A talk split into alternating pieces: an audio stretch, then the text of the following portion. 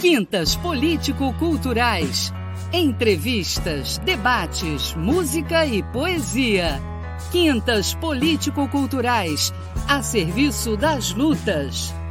Uma parceria do Coletivo de Coletivos com a Web Rádio Censura Livre.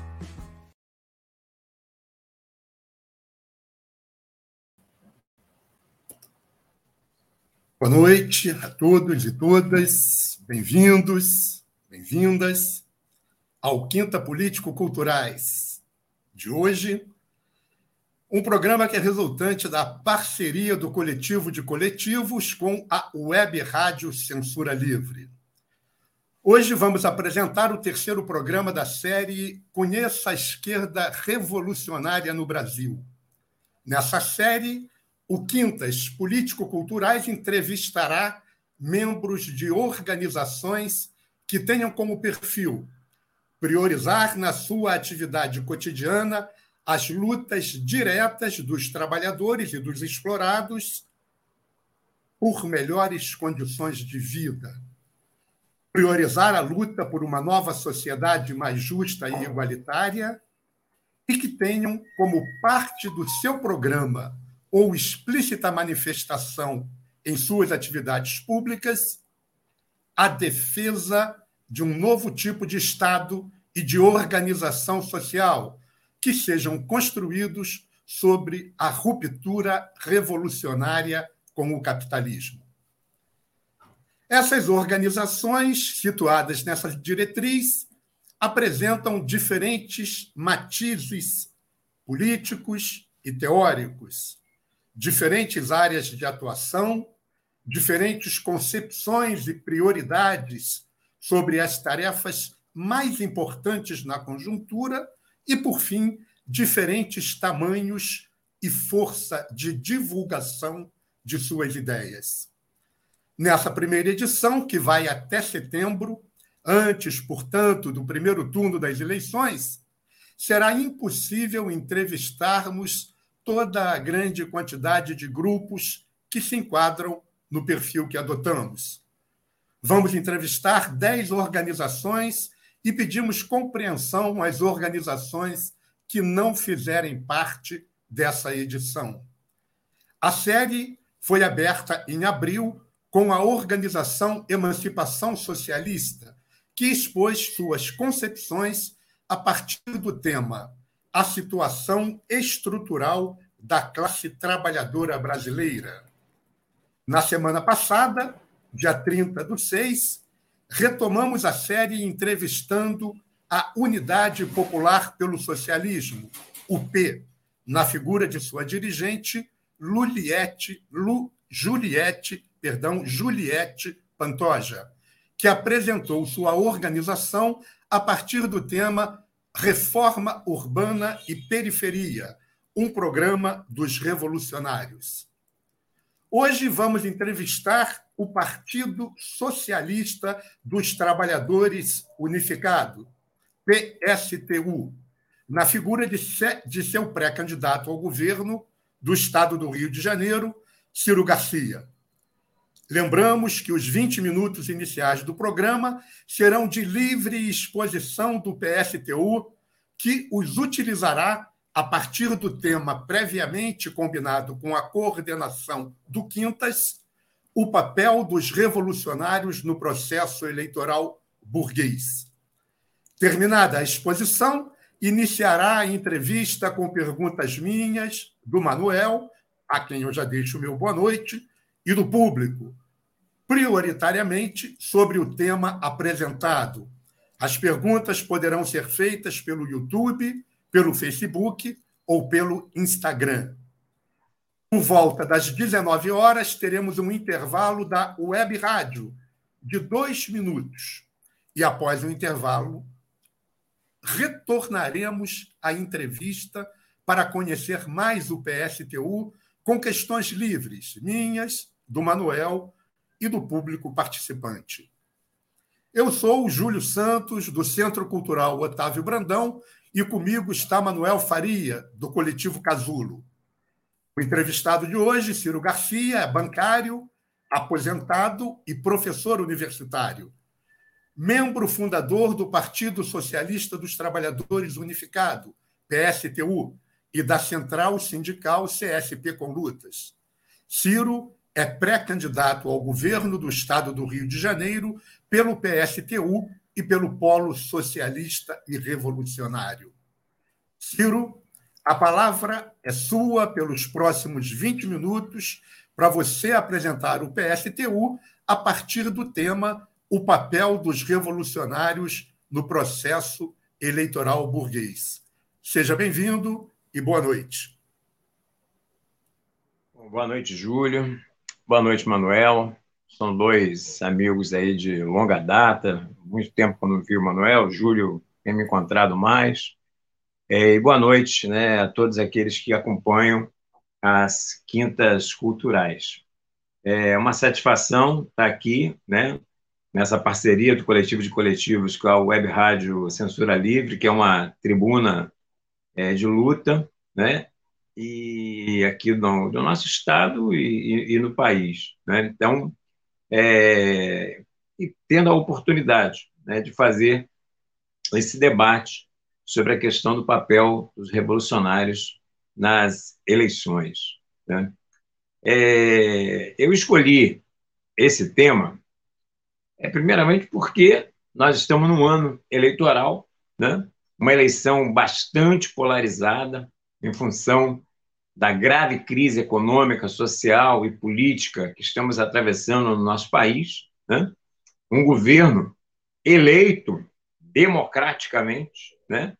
É, mas um governo que a todo instante flertou com o fascismo e agora é, faz ameaças explícitas de um golpe, né? caso o resultado eleitoral não lhe seja satisfatório, ele não esconde isso de ninguém, né? É, e, do outro lado, é, uma política que, sob a justificativa né, da necessidade de criar uma frente amplíssima para derrotar o fascismo, para derrotar a extrema-direita, né, você tem que fazer alianças as mais amplas possíveis para que essa tarefa possa vir a ser é, concluída. Encabeçada por Lula e Alckmin, né, como vice, por si só essa chapa já diz tudo. O que, que significa essa política de conciliação de classe, porque ninguém esquece quem é Alckmin, né? O Alckmin do da do, desocupação do Pinheirinho, né, uma das mais violentas desocupações urbanas que aconteceu no nosso país, o Alckmin do roubo de merendas de São Paulo, o Alckmin da ameaça de fechamentos de escolas, que gerou um, um, grande protesto de ocupação dos alunos lá em São Paulo, e é justamente esse Alckmin que está com o, o Lula. Né? É, isso, por exemplo, se expressa também aqui no governo do Estado do Rio de Janeiro, né? quando você tem a extrema-direita bolsonarista representada pelo Cláudio Castro, né? e é, um governador com as mãos sujas de sangue, né? responsável pela chacina de Jacarezinho, da Vila Cruzeiro, responsável por uma política de criminalização, de segurança que criminaliza a pobreza e promove o verdadeiro genocídio ao povo, negro das nossas favelas e periferias, em particular a nossa juventude, né? E, por outro lado, a política de conciliação de classes expressa em Marcelo Freixo, que é exemplo do Lula, que vai à busca de Alckmin. Aqui no Rio de Janeiro, ele vai buscar César Maia, e é muito interessante perceber que o Marcelo Freixo ganhou notoriedade quando era deputado estadual ao presidir né, a CPI das milícias aqui no Rio de Janeiro. E deu um combate aos milicianos aqui no Rio de Janeiro, levando vários deles, inclusive, à cadeia. E o César Maia foi, desde sempre, um dos maiores apoiadores das milícias. Quando elas começaram a surgir, o César Maia dizia que, em relação ao tráfico, as milícias eram um mal menor, que as milícias poderiam proteger a população. Então, você vê que nessa busca, né, aí também por uma frente amplíssima para poder combater o Cláudio Castro, o Freixo faz a mesma coisa que o Lula faz, indo cada vez mais à direita, cada vez mais é, a busca de Armínio Fraga, o Raul Jungmann, responsável por uma intervenção federal aqui no, na política de segurança aqui no Rio de Janeiro. Então, esses são os aliados dessa política de conciliação de classes. Então, nós estamos vivendo esse ano, né, eleições extremamente polarizadas. E qual é o papel dos revolucionários no processo eleitoral? É, primeiro, eu quero, inclusive, é, tomar as palavras do, do Júlio na abertura, que, para nós, né, do PSTU, a participação no processo eleitoral ela é uma questão tática, não é uma questão de princípio. Princípio é a participação na ação direta das massas. Princípio é estar no dia a dia organizando e mobilizando as massas com, sua, com seus métodos de luta, através de greves, ocupações, passeatas, né? aquilo que estiver no seu nível de consciência e o que estiver dentro das suas condições objetivas de realizar. Porque é a luta direta das massas, é através do processo de luta, de mobilização e organização da classe trabalhadora, que ela vai conquistar a sua emancipação. Não será através do processo eleitoral, de maneira nenhuma. Né? Mas por que então participamos da eleição, já que é tático? Né? Bom, primeiro, é... nós participamos das eleições com um objetivo: disputar a consciência da classe trabalhadora. Disputar a consciência da classe trabalhadora em que sentido? Mostrar para a classe trabalhadora de que não será através do processo do, do, do eleitoral, não será por dentro do sistema capitalismo que nós vamos resolver os problemas da classe trabalhadora. Nós só vamos resolver esses problemas no dia que nós rompermos com o capitalismo e construirmos uma sociedade socialista. Então, nós queremos denunciar, né, é, primeiramente, que as eleições elas não são um método de luta da nossa classe. As eleições são parte né, do arsenal da classe dominante para impor a sua dominação, ou seja, dos grandes empresários, dos ricos e poderosos, para impor a sua dominação aos setores operar, ou, é, ao proletariado, aos operários, aos setores é, explorados e oprimidos da, da sociedade. Né? Então, esse é um, é um primeiro aspecto. E aproveitar, inclusive, né, esse processo para denunciar o conjunto do que é essa democracia burguesa, onde instituições acovardadas, como, por exemplo, você ter hoje os três assassinos de Genivaldo, que foi um assassinato cometido à luz do dia, com dezenas de testemunhas sendo filmadas, ainda soltas, por conta da covardia do Ministério Público Federal né, em estabelecer a prisão desses fascínoras assassinos de Genivaldo. E é nesse é, no rumo dessa impunidade que estimula a morte, por exemplo, de Bruno e Dom, lá em Atalaia do Norte, lá na, na região norte, por conta dessa impunidade cuja responsabilidade são essas instituições da democracia burguesa totalmente acovardadas. De um, um, poder legislativo encabeçado por um centrão que é, é, é, a política do dano que recebe, é isso que nós vemos, é orçamento secreto, é agora esse suposto estado de emergência para viabilizar verbas eleitoreiras, né? É, eleições que tem pobre, o Bolsonaro só vê que tem pobre, o Centrão agora, nas vésperas das eleições, tentando aí é, interferir né, nos resultados das pesquisas e, e, no próprio resultado da eleição, que é esse o grande objetivo, né, afinal de contas, né? E você tem, nem precisa falar do executivo, um executivo que hoje é encabeçado pela extrema-direita, um cara que não devia estar no Palácio do Planalto, devia estar na Papuda, ou então aqui em Bangu, no complexo Jericinó, aqui do Rio de Janeiro, porque é um criminoso, né? É, em todos os sentidos. É um criminoso, é um machista, racista, LGBTfóbico, é, apoia o, o, crime organizado, que promove o desmatamento na Amazônia, que promove ah, garimpo ilegal, é, que está dizimando né, as nacionalidades indígenas, por isso é um genocida, por isso é um genocida sim, porque existe uma política de extermínio em relação às populações indígenas, do, às nacionalidades indígenas no nosso país. Então, é, essas instituições da democracia burguesa estão demonstrando que elas não servem para a classe trabalhadora. Ela só serve como instrumento de dominação para os grandes empresários, para o sistema financeiro, para o agronegócio e assim por diante. Bom, a, a, a própria questão das eleições é a cada eleição diminui o número de pessoas que participam. aumenta o número de votos nulos, aumenta o número de votos brancos e aumenta o número de pessoas que preferem justificar, já porque aqui no nosso país o voto é obrigatório, num cartório, a sua não ida às eleições do que votar.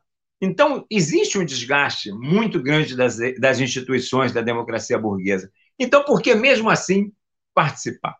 Né? Que essa é a questão que eu estou querendo trazer. É porque, para, infelizmente ainda, para a grande maioria da classe, elas ainda têm ilusão no processo eleitoral. Ainda tem ilusão de que, através, votando em A ou em B, né, vão poder melhorar a sua vida. As pessoas que votaram em Bolsonaro, é, repudiando o PT, né, um voto anti-PT, é, porque se existe um Bolsonaro, o PT tem uma grande responsabilidade sobre isso, né, principalmente no segundo governo Dilma, quando, durante todos os governos petistas, o ideário neoliberal continuou sendo implementado. Foi uma continuidade do governo Fernando Henrique Cardoso, com mudanças de nomenclatura, mudanças de nome, privatização, concessão e tal, mas foram migalhas para a classe trabalhadora e milhões para os banqueiros, para o agronegócio e assim por diante. Né? Mas quando se deu o processo de crise né, do segundo governo Dilma, isso se acelerou. E olha que o PT teve uma oportunidade grande, porque teve, tiveram as manifestações de junho de 2013 e que as pessoas iam para as ruas com plaquinhas de: bom, eu quero saúde padrão FIFA, eu quero educação padrão FIFA e tal. A Dilma poderia ter consolidado aquela pauta das ruas num projeto e entregue ao Congresso.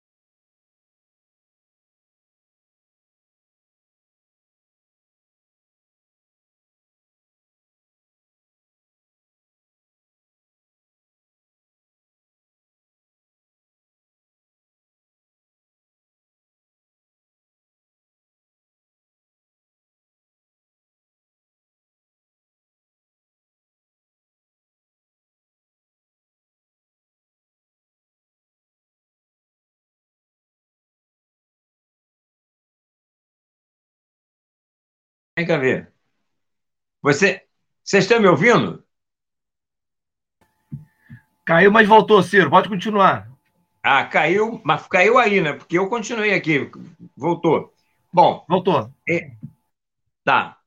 É, então, é, ela poderia ter apresentado um projeto baseado na pauta das ruas das manifestações de junho de 2013, e se o Congresso não votasse, quem ficaria mal na fita seria o Congresso. Ela preferiu, junto com o Congresso, dar as costas para as manifestações né, e tentar continuar implementando o ideário neoliberal. E foi por isso, inclusive, que quando sofreu o processo de impeachment, não teve defesa popular. Quem foi para a rua para defender a Dilma foi a militância do PT, a militância do PCdoB uma parte da militância do PSOL. Não houve manifestações populares de fato em defesa da Dilma, porque ela já estava completamente desgastada. Sem falar também no modus operandi de corrupção dos governos petistas, semelhante aos demais partidos burgueses. Então, essa rejeição, essa frustração né, com os governos de esquerda, com os governos petistas, é que também estão na base do que representou essa onda bolsonarista.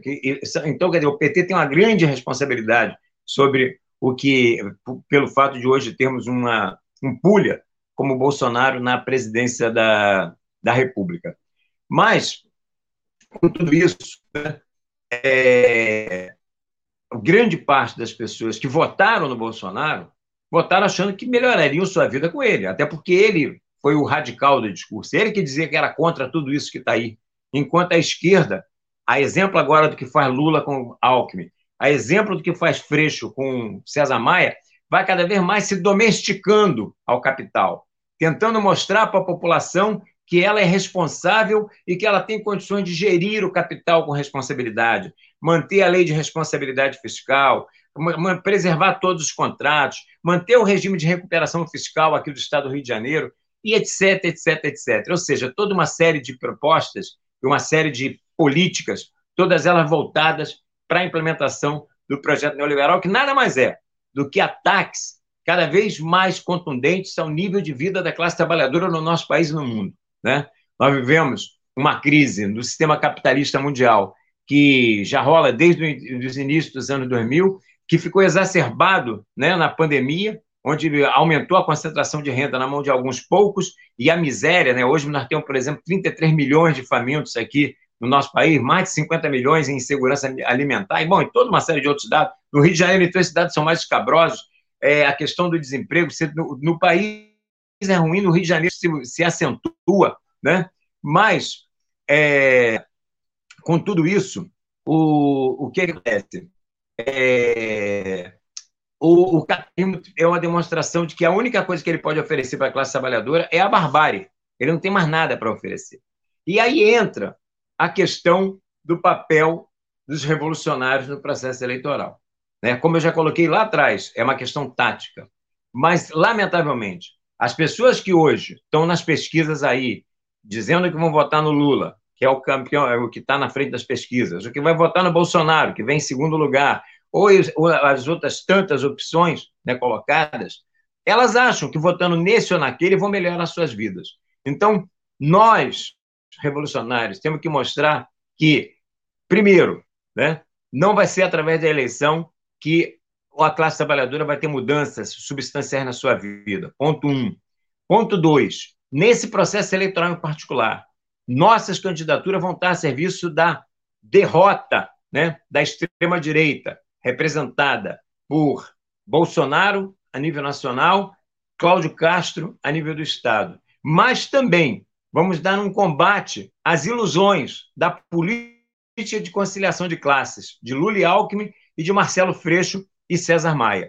Vamos aproveitar o processo eleitoral para colocar categoricamente que nós temos que apresentar uma proposta baseada na independência da classe trabalhadora, na independência política da classe trabalhadora e de ruptura com o sistema capitalista, porque o capitalista não tem mais nada a oferecer para a classe trabalhadora que não seja a barbárie. Então, nesse sentido, a nossa proposta é uma proposta de ruptura com o sistema capitalista, né? Não é, e, e, e, sermos radicais nesse, nesse sentido. Né? Apresentar propostas como a questão da restatização do, do sistema de transporte, todas as empresas que foram privatizadas, metrô, supervia, barcas, bom, etc.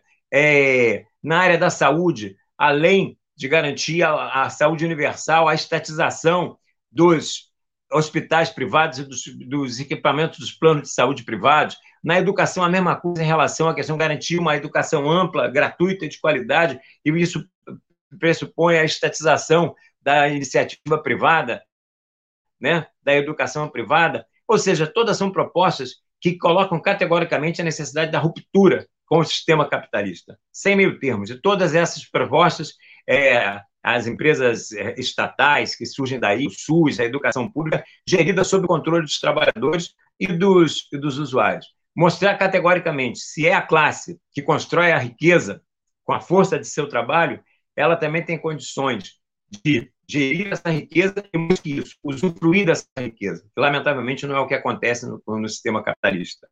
E temos uma novidade, inclusive nesse processo eleitoral, que é o fato de que, além de nós estarmos né, essa batalha central pela derrota da extrema-direita, Castro-Bolsonaro, e denunciar implacavelmente a política de conciliação de classes de Lula e, e Freixo, é o PSTU não está sozinho nessas eleições. Né? O PSTU, é, junto com uma série de outras organizações, está construindo um polo socialista e revolucionário, né? que, assim como nós, né, acreditam que as transformações sociais virão através da luta direta da classe trabalhadora e através de um processo revolucionário. E nós, do PSTU, estamos junto com algumas organizações da esquerda do PSOL, como é o caso da CST, né, é, que inclusive a candidata ao Senado do Polo Socialista Revolucionário, a companheira Bárbara Cinedino, que é do, da CST PSOL, é, organizações independentes como o MRT, né, como a Emancipação Socialista, a iniciativa socialista, é, militantes né, independentes do PSOL que se aglutinam em torno da plataforma contra poder, uma série de militantes do PSOL que agora, recentemente, ex-PSOL, né, que fizeram uma ruptura é, grande, de, que ultrapassou a casa da... É, bom, mais de... Eu, eu não sei exatamente o número, mas muita gente cabeçada pelo Plínio de Arruda Sampaio, é, filho, né? Que o Plininho, Então, é, todas é, essas organizações, né, e, e uma série de militantes independentes estão junto com o PSTU no Polo Socialista Revolucionário, né, apresentando um programa de ruptura com o sistema capitalista e de denúncia implacável né, da, da extrema-direita e da política de conciliação de classes, tendo claro que o nosso inimigo prioritário é a extrema-direita de Bolsonaro e Cláudio Castro, mas não compactuamos com a venda de ilusões da, da, dessa esquerda liberal, essa esquerda que se rende ao capital. Né? Ô, Júlio, eu só não sei quanto tempo que eu tenho. Vê o tempo aí para mim, por favor. Ciro, eu estou escrevendo no Ciro, chat. Escrevendo Você não está com o chat aberto, não? Está com o chat aberto, não? Não, eu estou no celular. Ah, tá. Acabou. Ah, tá. Eu, escrevi, eu, escrevi, 10, eu escrevi 15, 19 e agora 20. Ah, é? Acabou? Não. Você quer concluir? Sei, concluir. sei, sei. Sem, problema. Eu sei que estava dando mais ou menos tempo, por isso que eu parei para perguntar. Eu falei, acho que já deve estar dando, entendeu? Não, mas eu acho que a questão central que eu queria colocar, eu já, já coloquei, estou aberto aí para as perguntas de, de vocês. Beleza, Ciro. Beleza, Ciro. Obrigado. Você ah. tá com. Você tem, você, tá, você tem fone de ouvido, Ciro? Eu acho que está dando eco o teu celular. Eu acho que está dando eco o teu celular. Para mim está dando. Não, eu, eu tenho. Eu tenho, uma, eu tenho, mas costuma ser melhor aqui do que, mas eu posso tentar. Só um instantinho que eu vou pegar. Peraí. Peraí.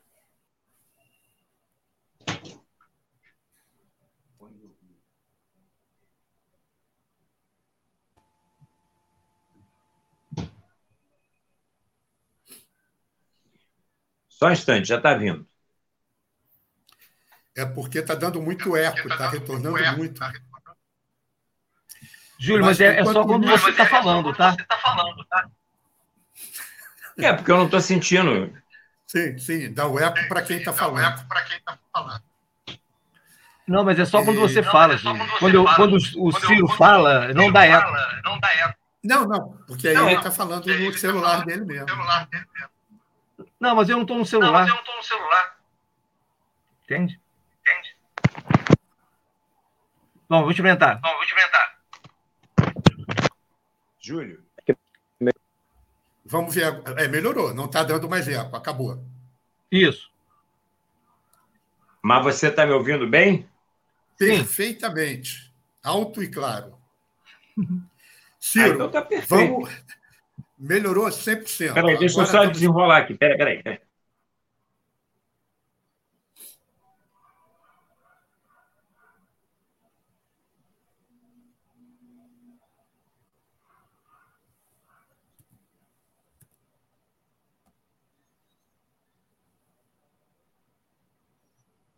Acho que eu estou enrolando mais. Você está que nem o time do Botafogo, Ciro. Eu acho que eu estou mais enrolado que. Não provoca, Manuel. Eu não posso perder essa oportunidade. Posso ir, Ciro? O que, eu, o, que eu, o que eu quero combinar contigo, antes de iniciar as perguntas, é que já tem já perguntas já feitas, inclusive de nossos participantes, é que a gente estabeleça um, te, um tempo de três a cinco minutos, tá? Um três minutos tentando fazer a resposta, mas dando uma prorrogação até cinco minutos, se a pergunta for um pouco mais complicada de responder. Pode ser, sim, mas que a gente não ultrapasse os cinco minutos para dar tempo para fazer o máximo de perguntas possíveis. Tá? Aí você tenta responder em três Tranquilo. e tenta, só se não for o caso.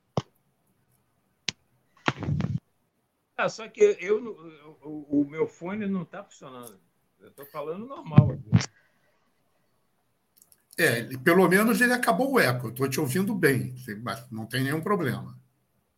Tá? Tá bem agora? Tá bem tá assim? Ótimo, sem, tá ótimo, sem eco. Então, beleza. Então, vamos embora. Vamos que vamos. Vamos começar, então? A gente começa com a pergunta da tela ou o Manuel quer começar com, com alguma pergunta? Não, pode começar, Júlio. Eu, eu, já tenho aqui algumas perguntas, mas pode começar com as perguntas. Então vamos lá. Dos, dos Antônio, Antônio Pádua, nosso grande companheiro na retaguarda da Rádio Web, da Web Rádio Censura Livre, pergunta: Boa noite, Ciro. Os votos do PST1 em 2006 ajudaram ao então desconhecido Marcelo Freixo, do também desconhecido PSOL na época, se eleger deputado estadual o PSTU aceitaria apoiar incondicionalmente Freixo, hoje no PSB, no possível segundo turno ao governo do Estado? Olha, incondicionalmente de maneira nenhuma. Né? É, é difícil até a gente colocar essa discussão né, do, do apoio ao Freixo com esse arco de alianças que ele está fazendo aonde, por exemplo, ele já demonstra, né, nessa sua busca incessante é, pelo centro, pela direita, né, é, os contatos que faz, por exemplo, com, a, com os evangélicos e que implica no rebaixamento de bandeiras que historicamente ele defendeu, como, por exemplo, a questão da descriminalização das drogas, a questão da legalização do aborto, ou seja, uma série de. Ele não existe, você vai procurar isso lá no programa do Freixo, não existe. Portanto, é, jamais é, o PSTU apoiaria o Freixo incondicionalmente no, no segundo turno, né? O que poderia, de acordo com uma conjuntura que se estabelecesse aqui, é um apoio crítico, algo assim. Mas eu acho que nesse momento nós temos que entender que uma eleição elas são dois turnos. E o primeiro turno, o fundamental no primeiro turno no processo eleitoral, é a afirmação dos projetos que estão em disputa. Essa discussão do voto útil é uma discussão, do meu ponto de vista, completamente equivocada, porque o voto útil é aquele voto que vai elevar o nível de consciência da classe trabalhadora né, para as tarefas que vão ser, de fato, as que vão ser responsáveis pela sua libertação. Então, nesse sentido, eu acho que a minha grande preocupação é continuar defendendo com toda a clareza né, um programa revolucionário no processo eleitoral para que a gente possa, cada voto que nós conquistarmos, né, é um voto da nossa classe, que nós estamos tirando das alternativas burguesas, estamos tirando das alternativas de, de centristas, de conciliação de classe, e são companheiros que vão estar junto conosco pavimentando a construção de uma sociedade socialista. Então, é, votar útil nesse, é, nessas eleições é votar no, polo, no PSTU e no Polo Socialista Revolucionário. Ainda que nesse momento eu não posso fazer campanha, porque eu sou um pré-candidato apenas, então eu estou colocando aqui a partir da pergunta feita pelo, pelo Antônio, mas nem, nós nem, nem estamos ainda em condições de fazer campanha e pedir voto, porque estaríamos infringindo a lei eleitoral.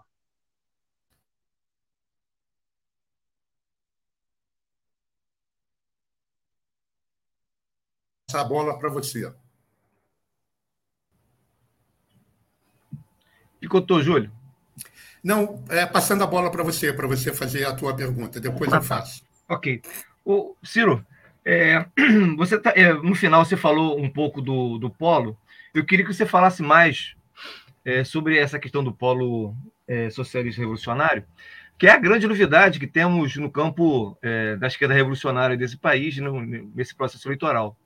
Né? Eu acho que depois de muito tempo, a esquerda ela começa a esquerda revolucionária começa a dialogar entre si, né? É, nós somos famosos por aqueles que entre, entramos em crise e nos fracionamos, mas é, o PSTU já antes das eleições tem uma grande vitória que é a, a conformação desse polo é, socialista revolucionário. Eu queria que você falasse um pouco mais. É, você já, já citou algumas dessas correntes, é, eu ia perguntar isso para você, mas eu queria que você falasse mais sobre o seguinte, né? É, eu gostaria que você falasse um pouco mais sobre o pós-eleição, né? Porque nesse momento é, vocês estão discutindo programa, candidatura dentro com, com essas correntes revolucionárias, mas eu queria saber das possibilidades de do pós-eleição, em um futuro é, mais imediato, ocorresse uma, um processo de conformação, de uma unificação dessas correntes é, revolucionárias que seja superior ao próprio STU. Eu queria que você falasse dessa possibilidade, se isso é viável, como que isso está sendo elaborado pelo PSTU e pelas de, demais correntes, Ciro. Olha só, Manuel. É, o polo, né, quando ele foi concebido enquanto uma proposta política, enquanto um projeto político, é, ele se propunha aglutinar né, as organizações revolucionárias em base a um programa estratégico, um programa que apontasse né, saídas para a classe trabalhadora desde o ponto de vista da independência política, da independência de classe. Né? É, coincidentemente, é, esse processo se desenrolou num ano eleitoral. Então, é claro que o polo acaba se transformando também numa alternativa eleitoral. Né? Agora, é, os destinos do polo pós-eleições, é, a caminhada do polo né, é, é que vai efetivamente traçar as condições do seu próprio destino. É, do nosso ponto de vista, está sendo uma, uma experiência muito rica. Né? É, é, claro, por exemplo, que ainda que a minha candidatura seja a serviço do polo, existem determinados deba debates que existem divergências no interior do, do polo, né? É, mas foi feito um acordo entre nós de que nessas questões é, onde acontecem divergências, eu registrar, né, que essa questão não é consensual, né, mas colocar a posição é, do, do PSTU, que foi quem ofereceu um programa para o debate ao polo, mas tendo esse cuidado, né, de ressalvar que existem posições distintas no, no interior. É uma, eu acho que é uma forma bastante correta de preservar, inclusive, a unidade do, do próprio polo, né? Então, em nenhum momento houve, ainda que o PSTU seja a maior força política do polo, mas nenhuma política da parte do PSTU de é, se utilizar dessa maior força política para aquilo que chama assim, vulgarmente na esquerda de tratorar o polo. Não, muito pelo contrário, está sendo uma experiência bastante democrática, bastante rica, e claro que uma série de organizações, algumas inclusive de trajetórias é, teórico-metodológicas distintas, você tem uma série de questões que é mais difícil você obter o, o consenso. Mas mesmo assim, o método da democracia está sendo preservado e o objetivo, né? É, é, muitas vezes é a busca do consenso. Não, não, não, não é a questão da, de votação, de atropelar, atropelar, venda de garrafinha, como se falava muito né, na, no interior do, do PT. Nós que fomos petistas, né, aqui todos nós três fomos petistas lá atrás. Entendeu? Então, não, nada disso. Né, é, é, outro, é outro nível a experiência. Mas, para te dar uma resposta assim, categórica, eu diria que o, o caminhar do polo é que vai traçar o, digamos assim, o, o futuro do polo, o destino do polo, tá? É, não é um objetivo a priori, só para não te deixar sem resposta, que é, é, a construção de um novo partido superior ao PSTU. Não, por isso o nome é um polo. O objetivo é organizar um programa estratégico e atuarmos na luta de classe, nas ações diretas, em base a esse programa, disputando o nível de consciência da classe com este programa, apresentando o que seria, né, classicamente aí, um programa de transição, partindo das necessidades imediatas das massas, suas condições objetivas, suas condições materiais, é, visando as suas necessidades estratégicas, né? mas apontando categoricamente a independência política, a independência de classe e a ruptura com o capitalismo. Agora, isso é uma discussão que vai pavimentando um caminho que lá na frente é que nós vamos ver é, efetivamente, a, partir da própria experiência da construção do polo, o, o destino do, do polo. Mas está sendo uma experiência bastante rica, isso eu posso te assegurar. Ciro, passou um minuto dos cinco, é, eu não quis te interromper, porque você estava no meio da fala, mas é, eu vou fazer com a mão, tá? Para não precisar tá. falar, eu vou colocar se você estourar os cinco, tá bem? Tá bom, tá legal. Deixa eu fazer uma pergunta aqui para você, é, que é, a pesquisadora é, Adriana Dias, uma antropóloga, doutora em antropologia, né, especialista na história e na movimentação de grupos nazistas brasileiros há mais de 20 anos, nos dá numa, na, não só na sua tese, mas numa entrevista recente que ela concedeu, dados estarrecedores sobre o crescimento das células e, dos números, e do número de militantes nazistas no Brasil, e que, é, a partir de 2014, tem uma relação e uma referência clara, clara em Bolsonaro. É... Dentro disso, eu pergunto com base na exposição que você fez na, na candidatura dos revolucionários, uma luta é, contra o, o, bolsonarismo, né, por um lado, como elemento fundamental, mas também contra, contra as ilusões provocadas é, pelo, pelo, pela candidatura de conciliação de classes e por um futuro governo de conciliação de classes é, que expressaria a chapa Lula-Alckmin. É possível, vocês, o PSTU, colocaria um sinal de igual é, entre um futuro regime sobre um governo Bolsonaro e sobre um governo Lula-Alckmin? Não, de maneira nenhuma. É claro, e por isso eu faço questão de dizer que é, o nosso objetivo estratégico é a derrota da extrema-direita e combater as ilusões da, da, da esquerda liberal, da esquerda conciliado, da conciliação de classe. Né? É, e, e em que sentido isso surge? Por exemplo, eu falei que o Bolsonaro toda hora é, ameaça com golpe. Né? Ele faz uma campanha para desacreditar as urnas eletrônicas e, bom, e só falta dizer que se não der ele, vai ter golpe.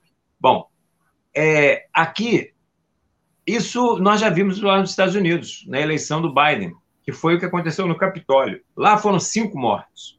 Aqui, nós podemos ter um Capitólio muito mais complicado. Por quê? Porque o Bolsonaro tem as milícias, o Bolsonaro tem as polícias, o Bolsonaro armou a sua base ideológica, esses grupos a qual você está se referindo na pergunta estão armados através de clubes de, de, de, de caça e toda essa flexibilização de armamentos e a esquerda não tem uma proposta com relação a isso. Nós, categoricamente, defendemos a autodefesa né, dos setores explorados e oprimidos a partir das suas organizações.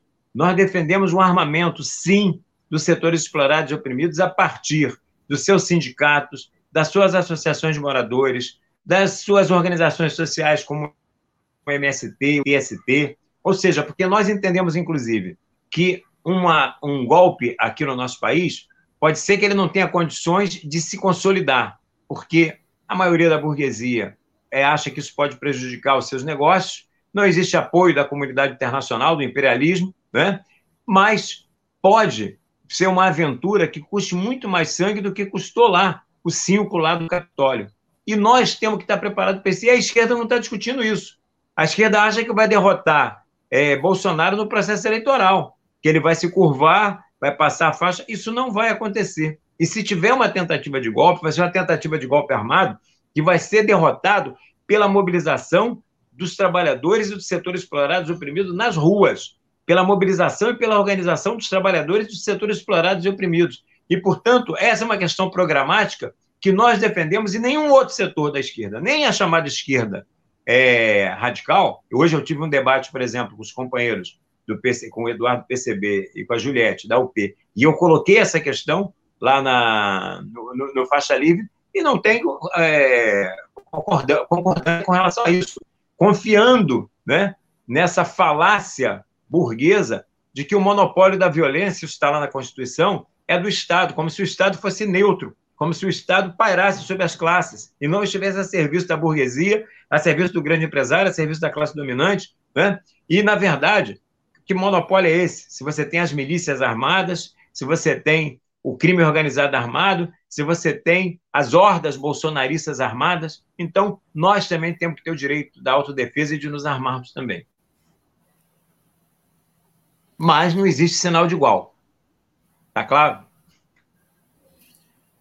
Obrigado, Ciro. Manuel, vamos fazer uma pergunta do, do, do povo que está nos assistindo, dar boa noite a todo mundo que está chegando é, pedir ao pessoal aí que está. Nós hoje estamos enfrentando uma concorrência desigual que está tendo o comício do Lula na Cinelândia, né? Então, uma concorrência desigual que nós estamos enfrentando, mas tem bastante gente chegando e nos assistindo. E é, vamos compartilhar, vamos dar o, o, o dedinho para cima e o joinha, até para isso ficar mais evidente no YouTube, no Facebook, para aquele pessoal que está no comício ver depois né, na gravação. Tá? Meu boa noite a todo mundo que já está chegando. E tem uma pergunta eh, da Frente Ampla Suburbana, não sei quem é que está representando a Frente Ampla Suburbana, eh, qual a diferença entre os programas e propostas da UP, do PCB, do PSTU para o processo eleitoral? Por que não reproduzir a unidade da esquerda radical construída nas ruas e nas lutas nas eleições, nas eleições de 2022? Não. É, eu, eu acabei de me referir, inclusive, antes mesmo da pergunta dos companheiros da Frente Ampla Suburbana, eu acabei de me referir né, a um ponto pro, programático, por exemplo, que nós temos bastante diferença, que é essa questão da autodefesa da classe trabalhadora através das suas organizações, através do, das suas organizações e das suas entidades e do movimento social organizado. Né? Agora, é, nós né, defendemos o, o que nós queremos no processo eleitoral é dar nitidez às diferenciações programáticas. Quando nós falamos em ruptura com o sistema capitalista, nós apresentamos uma série de propostas que são irrealizáveis no sistema capitalista se não for com um enfrentamento direto contra o capital. Se nós não rompermos com a lei de responsabilidade fiscal, rompemos com o pagamento da dívida pública, rompemos com o regime de recuperação fiscal, expropriarmos os 11 bilionários aqui do, do Rio de Janeiro, ou os 315 que existem é, a nível mais geral, ou seja, expropriar, a, acabar com a isenção fiscal, é, atacar o lucro do, do, do capital, atacar as grandes empresas, né? É, restatizando aquelas que foram é, privatizadas em governos anteriores, e colocando sob o controle dos trabalhadores, todas essas são propostas que elas são categoricamente de ruptura com o sistema capitalista. E muitas vezes os companheiros têm propostas que avançam né, no sentido de, é, digamos assim, é, propostas de reformas no interior do capital, são propostas reformistas, porque é aquela preocupação do realizável. Né? Hoje, por exemplo, o companheiro Eduardo Serra colocou isso categoricamente. Vocês podem procurar lá no, no, no, no, debate do Faixa Livre, quando ele fala, numa das respostas, que a, a, preocupação de colocar questões que são realizáveis, porque para não parecer também que você está numa estratosfera. É, é a mesma coisa de né? que, por exemplo, dizem que as nossas propostas são utópicas. Quando, para mim, o tópico né, é, é, achar que Lula e Alckmin, ou Freixo e, e César Maia, vão resolver os problemas da nossa classe, do, dos trabalhadores, dos setores explorados e oprimidos. Então, é, essa concepção do que é realizável, para nós, tudo isso que a gente apresenta é realizável, sim, desde que apoiado num processo de organização da nossa classe, de organização dos setores explorados e oprimidos. E muitas vezes os companheiros não chegam a esse nível de proposta porque tem essa preocupação com a questão do que seja realizável. E para nós, nada que seja realizável dentro do sistema capitalista significa ruptura com o sistema capitalista. Valeu, Ciro. Manuel, quer fazer uma pergunta? Nós temos uma pergunta pra, da Glória também. Você, se você quiser não, pode não ir, quiser fazer, pode ir. Então vamos botar eu tenho a pergunta. Uma, eu vou fazer Glória. depois, pode ir. E... Glória Vargas de Queiroz coloca o seguinte, Ciro, sua amiga Glória. Não há diferença entre o arco de aliança construído por Lula ou por Freixo, então devo concluir, pelo que você mesmo disse, que o PSTU vai chamar seus simpatizantes a votar nulo no segundo turno. Eu, por outro lado, adendando a pergunta da Glória, colocaria o seguinte: quando você diz que você não vê um sinal de igual no regime é, de um futuro governo Lula, um futuro governo Bolsonaro, podemos é, inferir daí que, no segundo turno, o PSTU se inclinaria a chamar o voto em Lula? Olha só. Bom, primeiro um beijo para a Glória, né? Grande Glória. Um beijão para você. É... A questão é a seguinte: essa é uma discussão que nós não. Ela tá. Nós não queremos antecipar essa discussão. Essa é uma discussão que nós queremos realizar o, o processo eleitoral. Nós temos um turno aí, que é o primeiro turno. É, não sabemos nem se vai ter segundo turno, né? Dependendo da circunstância, não sabemos se vai ter segundo turno ou não. Então, no segundo turno, nós vamos nos posicionar, porque o processo da luta de classes ele é dinâmico, né?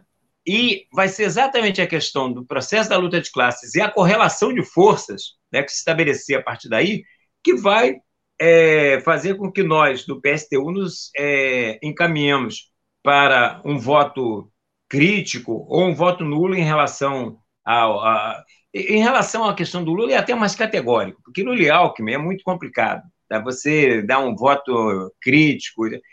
E o, o Freixo está caminhando pelo mesmo sentido. Mas é uma antecipação. Você hoje está fazendo essa, essa discussão. Até porque como foi bem colocado hoje lá no programa do, da, do Faixa Livre, a esquerda radical está se transformando na terceira via aqui no Rio de Janeiro. Somados os votos da, na pesquisa do Eduardo e meu, são mais que o, os do Rodrigo Neves aí de, de, de, de, prefeito de Niterói. Então, por que, que nós vamos antecipar essa, essa discussão? Nós vamos acompanhá-la, a dinâmica do, da luta de classes vai nos responder, faço aqui categórico, não é a mesma coisa, é um, não é um sinal de igual entre é, um regime né, encabeçado por Bolsonaro, um regime democrático burguês, onde a todo instante ele ignora as instituições né, democráticas e tal, é, e um regime totalmente autoritário, bom, com tudo que significa, não é a mesma coisa. Mas também é, confiar nesse regime democrático burguês que só existe para cerca de 40% da população brasileira, porque, por exemplo, para quem mora na favela, quem mora na, periferia, não existe Estado democrático de direito, né? nem com Lula, nem com Freixo, nem com ninguém, porque é, é, não, não existe objetivamente. O que existe é a opressão do tráfico, a opressão das milícias, a violência policial, e, portanto, é, concluindo, é um debate que a, o desenvolvimento da luta de classe é que vai nos colocar lá na frente. Nesse momento, nós somos uma alternativa. É Vera Lúcia, alternativa a Lula e Alckmin, lá para nível nacional, e eu, uma alternativa a Freixo e César Maia, aqui no Rio de Janeiro. Manuel, com você a bola. É, eu queria, antes de irmos para o intervalo, eu queria que você respondesse é, basicamente essa discussão que você está tá apresentando, só que eu queria que você falasse um pouquinho mais sobre uma caracterização mais é, política do que, que é o, governo e o próprio Bolsonaro.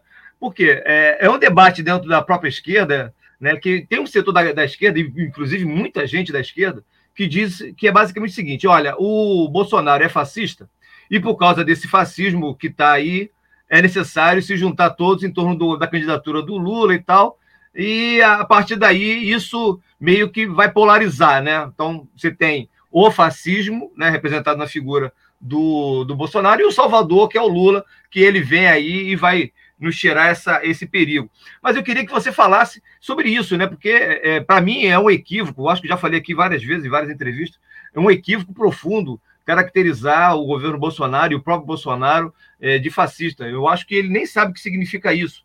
Ele não tem nem leitura para isso. Mas eu queria que você falasse dessa caracterização. Como que vocês, é, como que o PSTU caracteriza, né, politicamente, ideologicamente, o governo Bolsonaro? Não, eu vou partir de uma concordância muito grande com você. É, eu só não diria que o Bolsonaro ignore o que seja fascismo. Ele, ele tem bebido nas fontes, ele vai lá, essas motocicletas aí que ele faz, ele está bebendo lá nas motocicletas do Mussolini, lá na, ele, ele, ele não é tão tapado a esse ponto.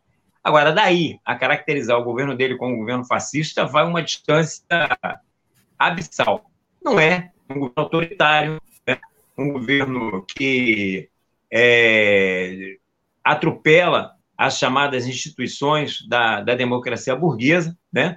como ele aconteceu. Mas, por exemplo, quando ele indulta o Daniel Silveira, ele se utiliza das, de prerrogativas da própria democracia burguesa para poder ir lá peitar o Supremo Tribunal Federal. Ele só fez aquilo porque ele tinha essa prerrogativa, tá certo? Então, é, quando no Centrão, por exemplo, ele já fez mais do que 500 crimes de improbidade, né? Que não sei quantas pedaladas, mas tem o apoio da maioria do Centrão, que está lá nadando em dinheiro como nunca nadou antes, né? Pela, quem governa de fato hoje o país é o Centrão, com as suas verbas do orçamento secreto, agora com essas verbas que vão surgir aí com o, a, o estado de emergência e essas verbas eleitoreiras, tá tudo por dentro do regime da democracia burguesa, né? E óbvio, né? É, atacando e foiçadas na FUNAI, como ele fala, nem um centímetro de terra para os indígenas, acabando com a fiscalização trabalhista, com o INSS, com tudo que tem a ver com direito social e trabalhista, ele vai dizimando, mas daí é, a caracterizá-lo como um governo fascista, né? o fascismo ele destrói fisicamente as organizações da classe operária, ele destrói fisicamente as organizações da classe trabalhadora, e não é essa a questão. É, existe sim, e o Júlio colocou bem aí, citando o, o trabalho da, da antropóloga, é, grupos fascistas no, no nosso país. É óbvio que, por exemplo, Bolsonaro flerta com o fascismo, e esse fascismo é base ideológica do, do bolsonarismo, mas daí ao governo Bolsonaro ser um governo fascista é uma distância é, abissal. E, e é isso que justifica essas políticas de frente amplíssima, né? é a justificativa que eles dão para procurar esses apoios cada vez mais à direita que vai dar aquela máxima do Lampedusa. Vai mudar tudo para continuar tudo como está.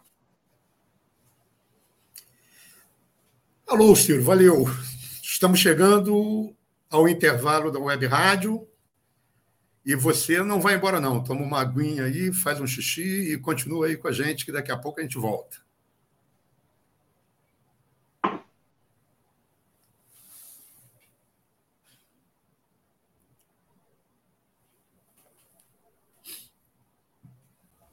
Para manter o projeto da Web Rádio Censura Livre de uma mídia alternativa, buscamos apoio financeiro mensal ou doações regulares dos ouvintes, de amigos e parceiros, já que não recebemos recursos de grandes empresas, políticos ou partidos.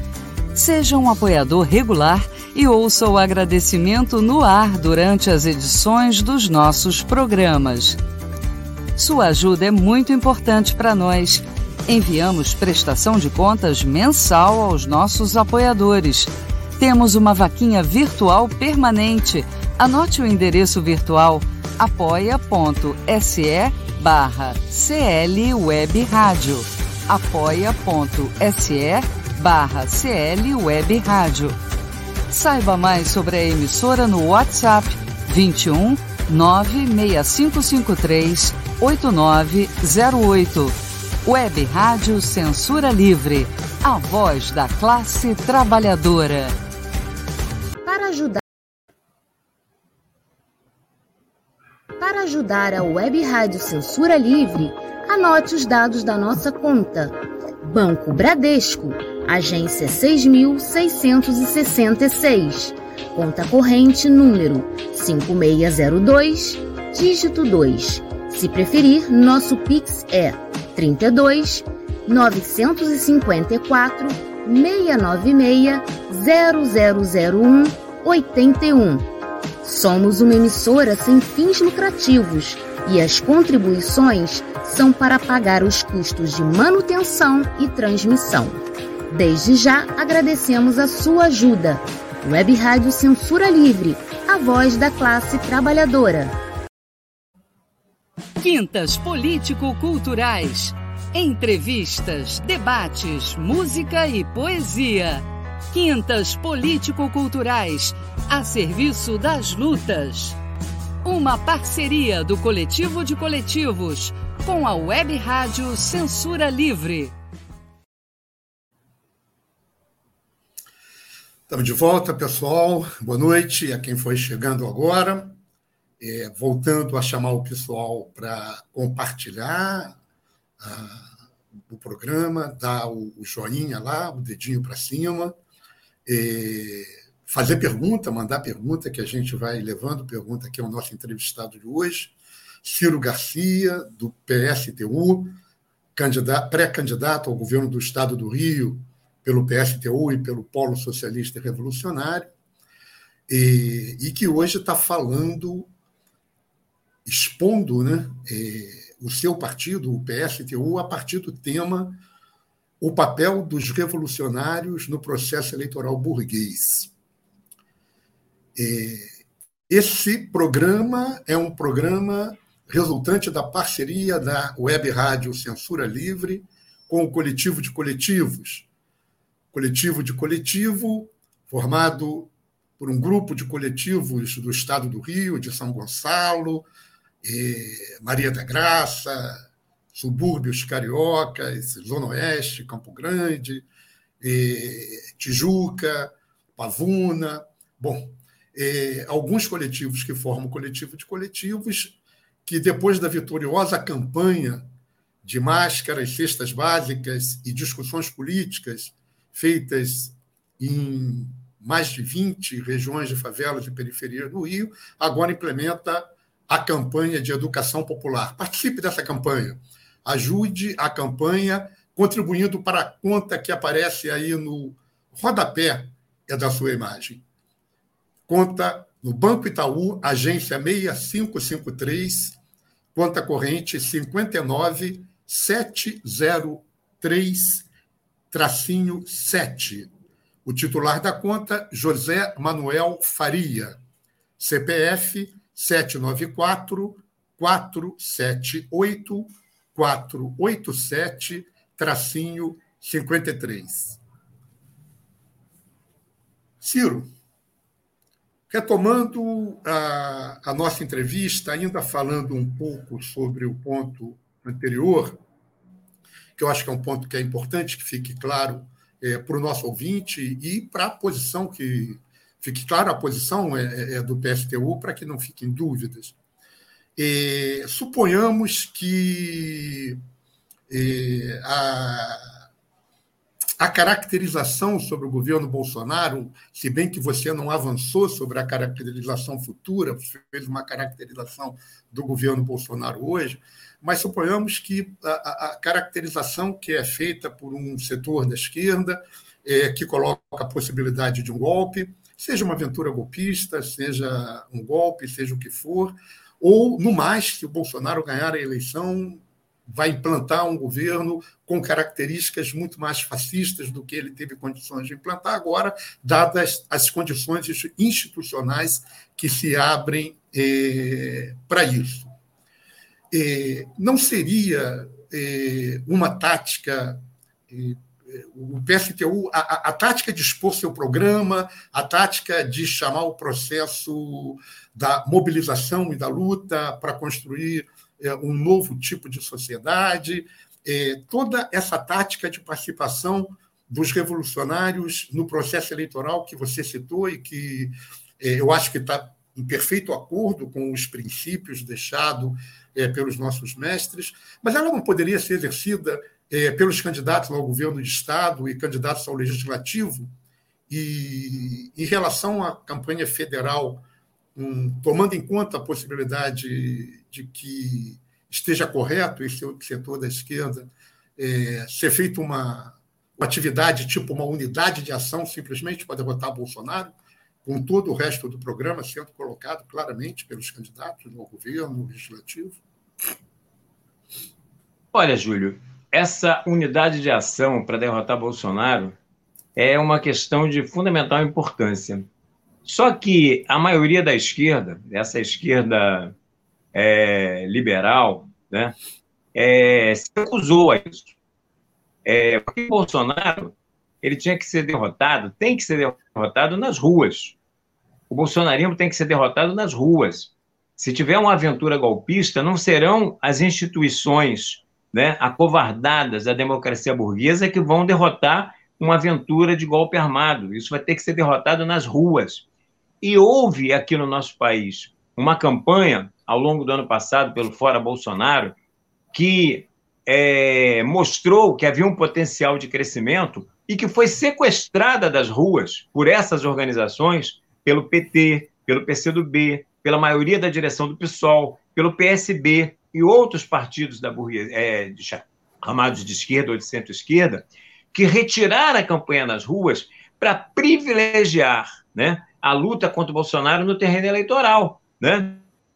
Ou seja, fora Bolsonaro deles, era para sangrar o Bolsonaro, para ganhá-lo, para derrotá-lo nas urnas. E isso é um brutal equívoco, né?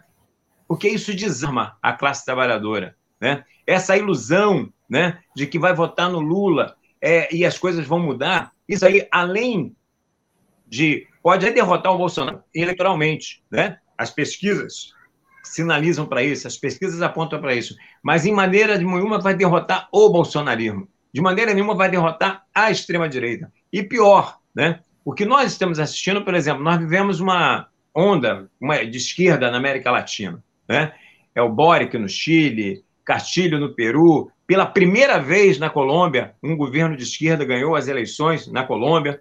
Ou seja, é o Fernandes na, na Argentina, é a derrota do golpe na, na Bolívia e a volta do, do mais.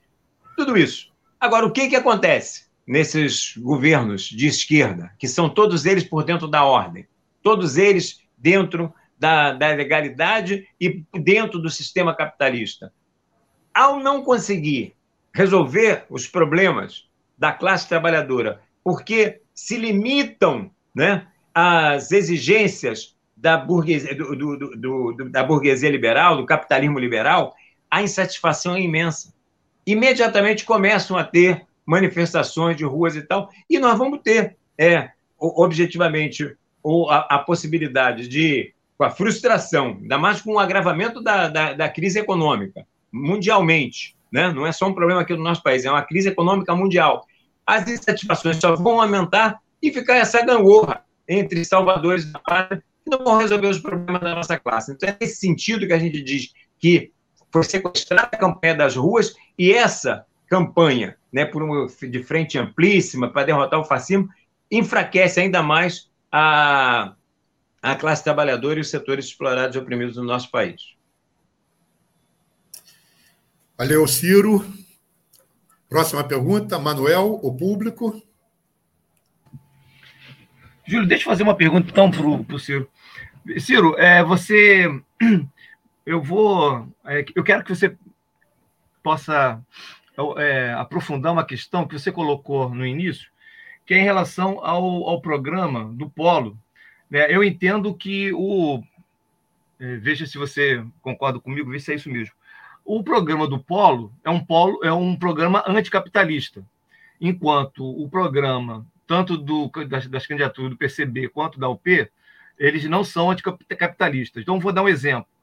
É, eu e Júlio entrevistamos semana passada a Juliette, que é uma companheira da UP, e o Júlio é, levantou uma questão, né, um, entre eu e uma conversa entre eu e Júlio, que é, por exemplo, eles não falam em nenhum momento da, de ruptura, de não pagamento com a dívida interna. Eles falam da dívida externa, mas se omitem em relação à dívida interna. É, isso tem uma lógica né, por trás. Eu queria que você falasse um pouco sobre isso. Primeiro, que você queria que falasse mais, é, aprofundasse mais essa questão, apresentasse para a gente melhor, com mais tempo, o, o programa do Polo. Mas é, em relação ao Rio de Janeiro, isso é fundamental, né? O, o, Rio de Janeiro passa por uma crise tremenda e deve 140 bilhões ao governo federal, né? Que não tem como é, fazer nada, absolutamente nada, se você não romper com esse, essa situação, né? Não tem como você investir em educação e saúde tendo uma dívida que é impagável. 140 bilhões não tem como pagar.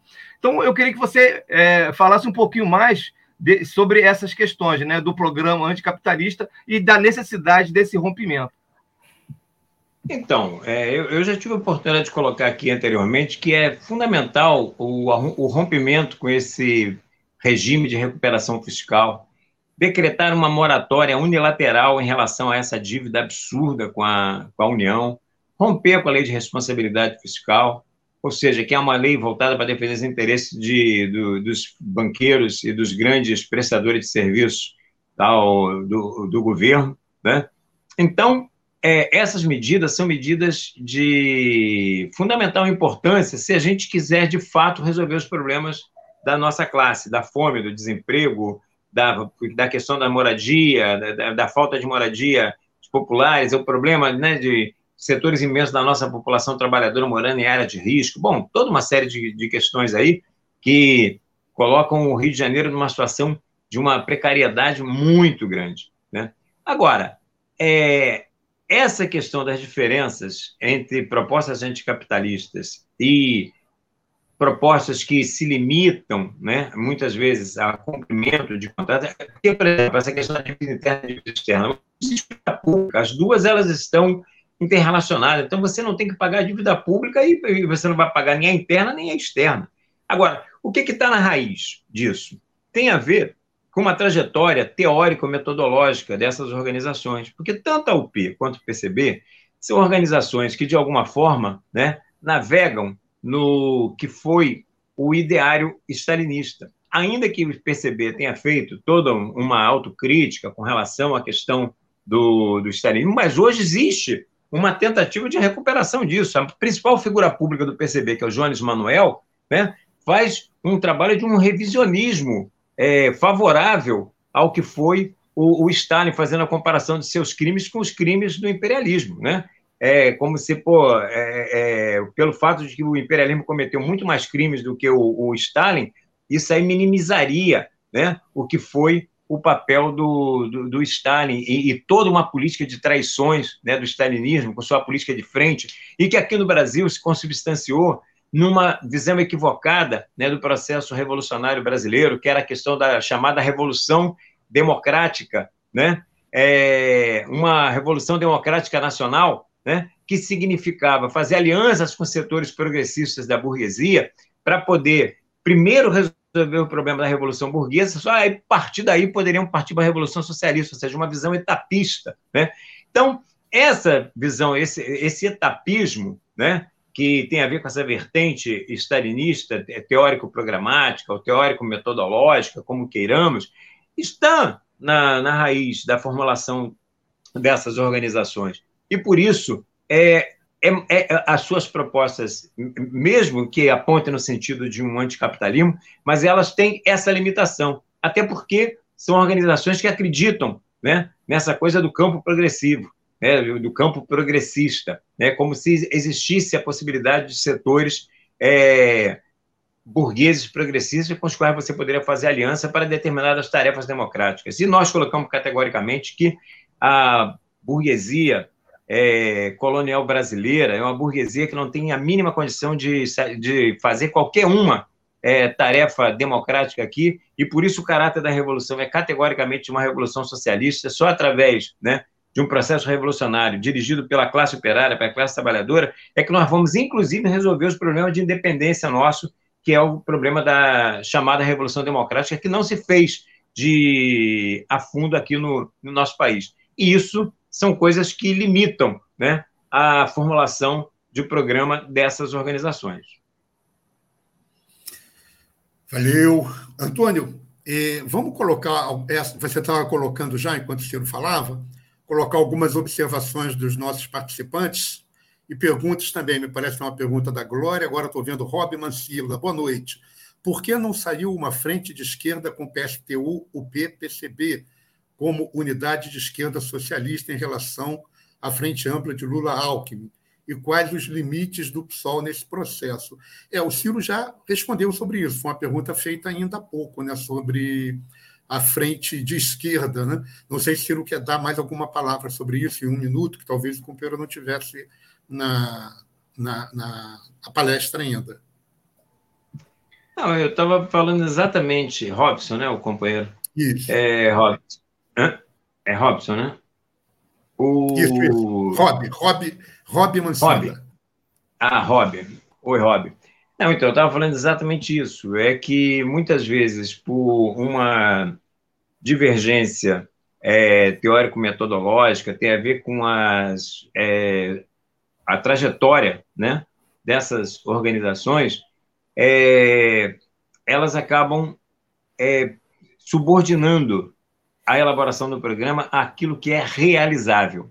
Palavra textualmente formulada pelo Eduardo Serra hoje no debate comigo e a Juliette Serra no Faixa Livre. É só você procurar.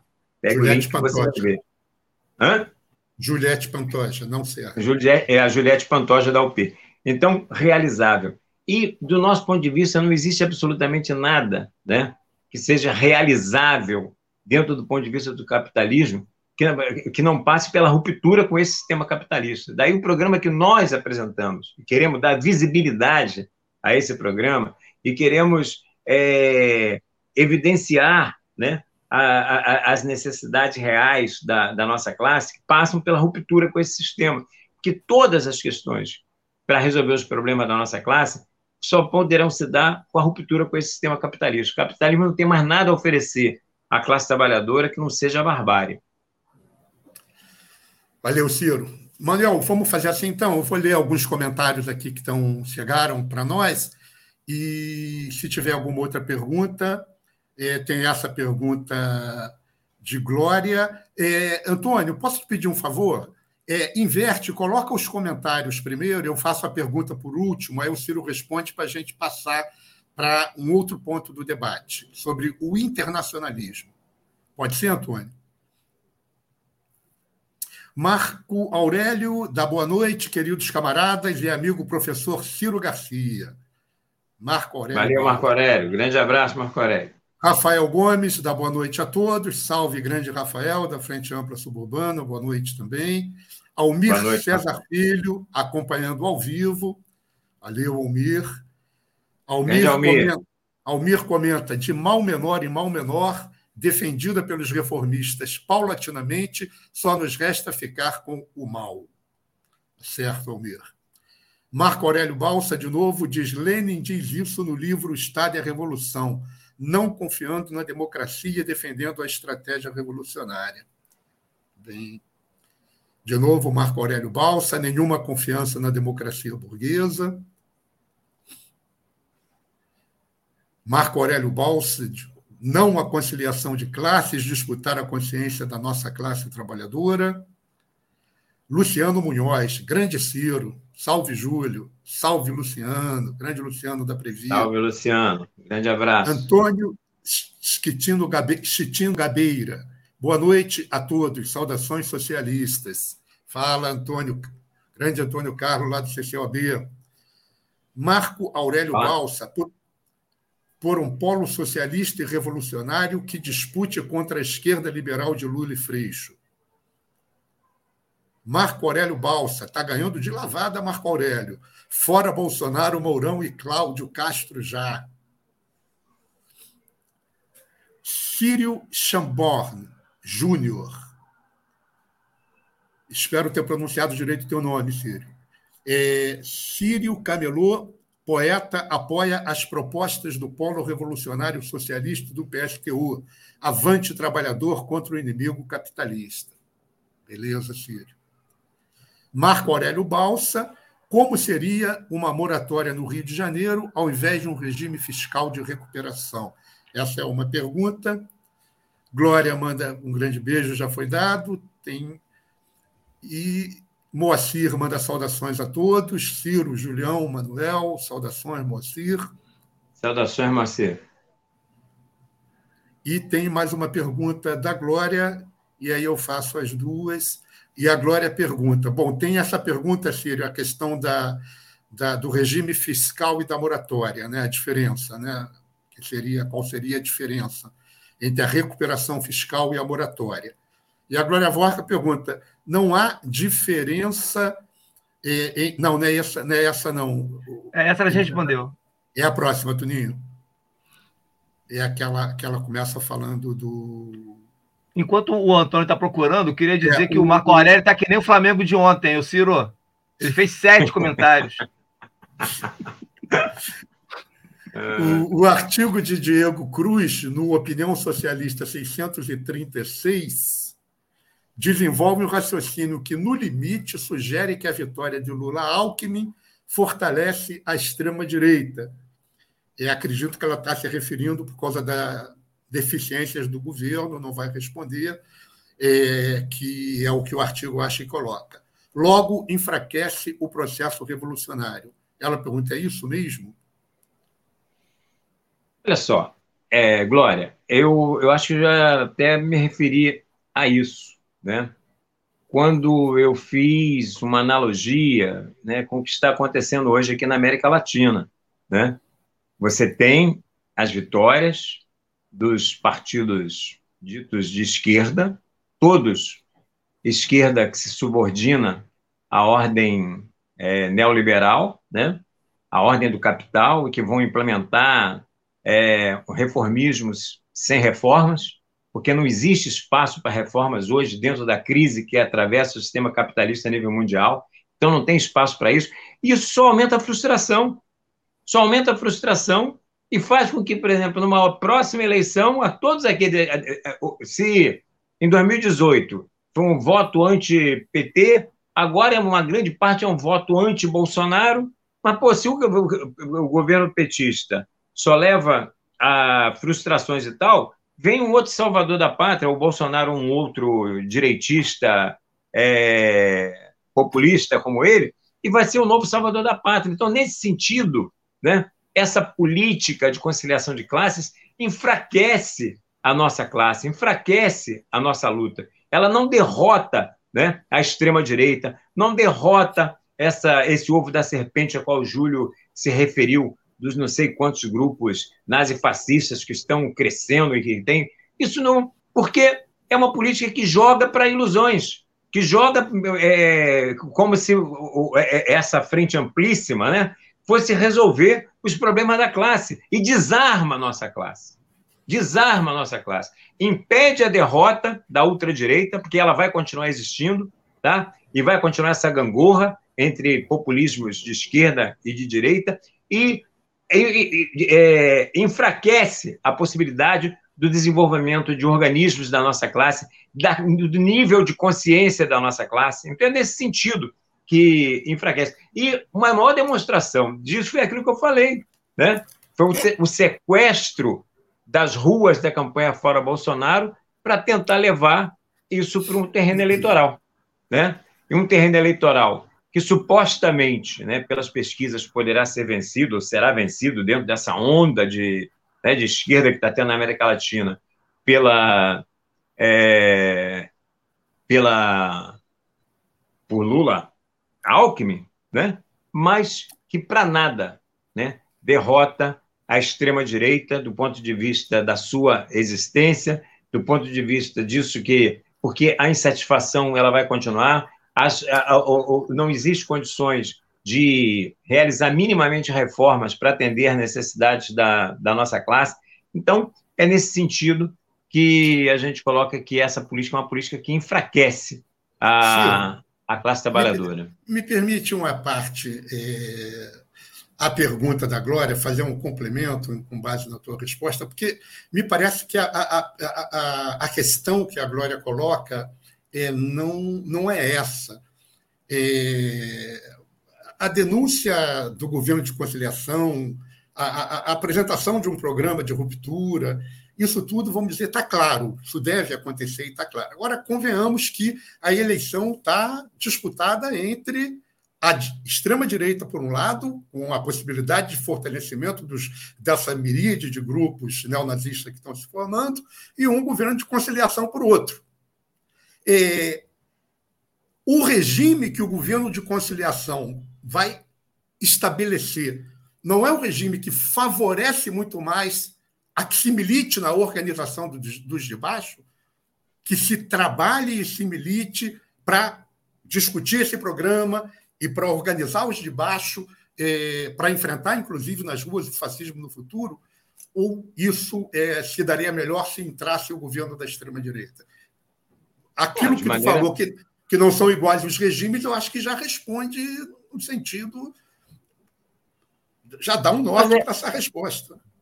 É, mas, claro, é óbvio que, por isso, desde o início, né, eu coloquei que a tarefa prioritária dos revolucionários nesse processo eleitoral é derrotar a extrema-direita. Porque a extrema-direita, ela.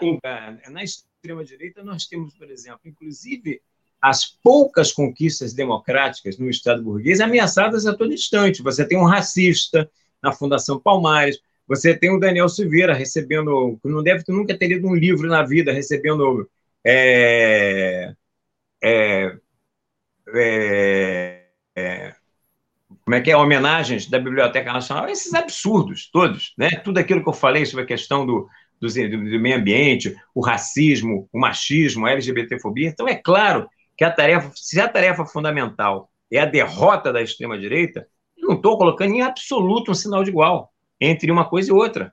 É claro que, por exemplo, dentro do um regime é, com essa esquerda é, de conciliação de classes, você, é, em tese, né, você vai ter um respeito maior em relação às, é, as chamadas liberdades democráticas, conquistas democráticas, ainda que né, essas conquistas democráticas elas estejam ameaçadas a todos os instantes, inclusive nos regimes de esquerda, por conta da incapacidade do capitalismo no seu atual estágio de crise de garantir minimamente, inclusive, as questões democráticas para a classe trabalhadora. Então, você vê, por exemplo, é, em pleno Estados Unidos, que é considerado a democracia exemplar do planeta, né, conquistas como a questão da legalização do aborto é sendo retrocedida agora por conta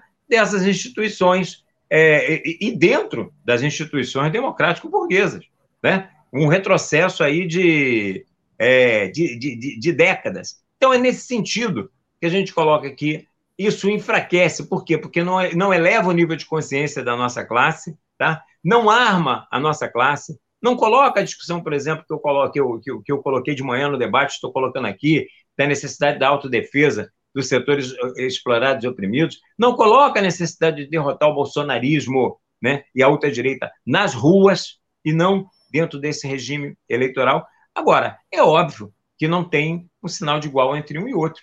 Né? Não tem como fazer um sinal de igual entre um outro, mas tem que deixar claro que, mesmo com o governo de classe, a necessidade das lutas, né, da ação direta das massas, elas vão se intensificar, porque nenhuma né, das questões emergenciais fundamentais é, para a classe trabalhadora vai ser realizável por um governo de conciliação de classes também.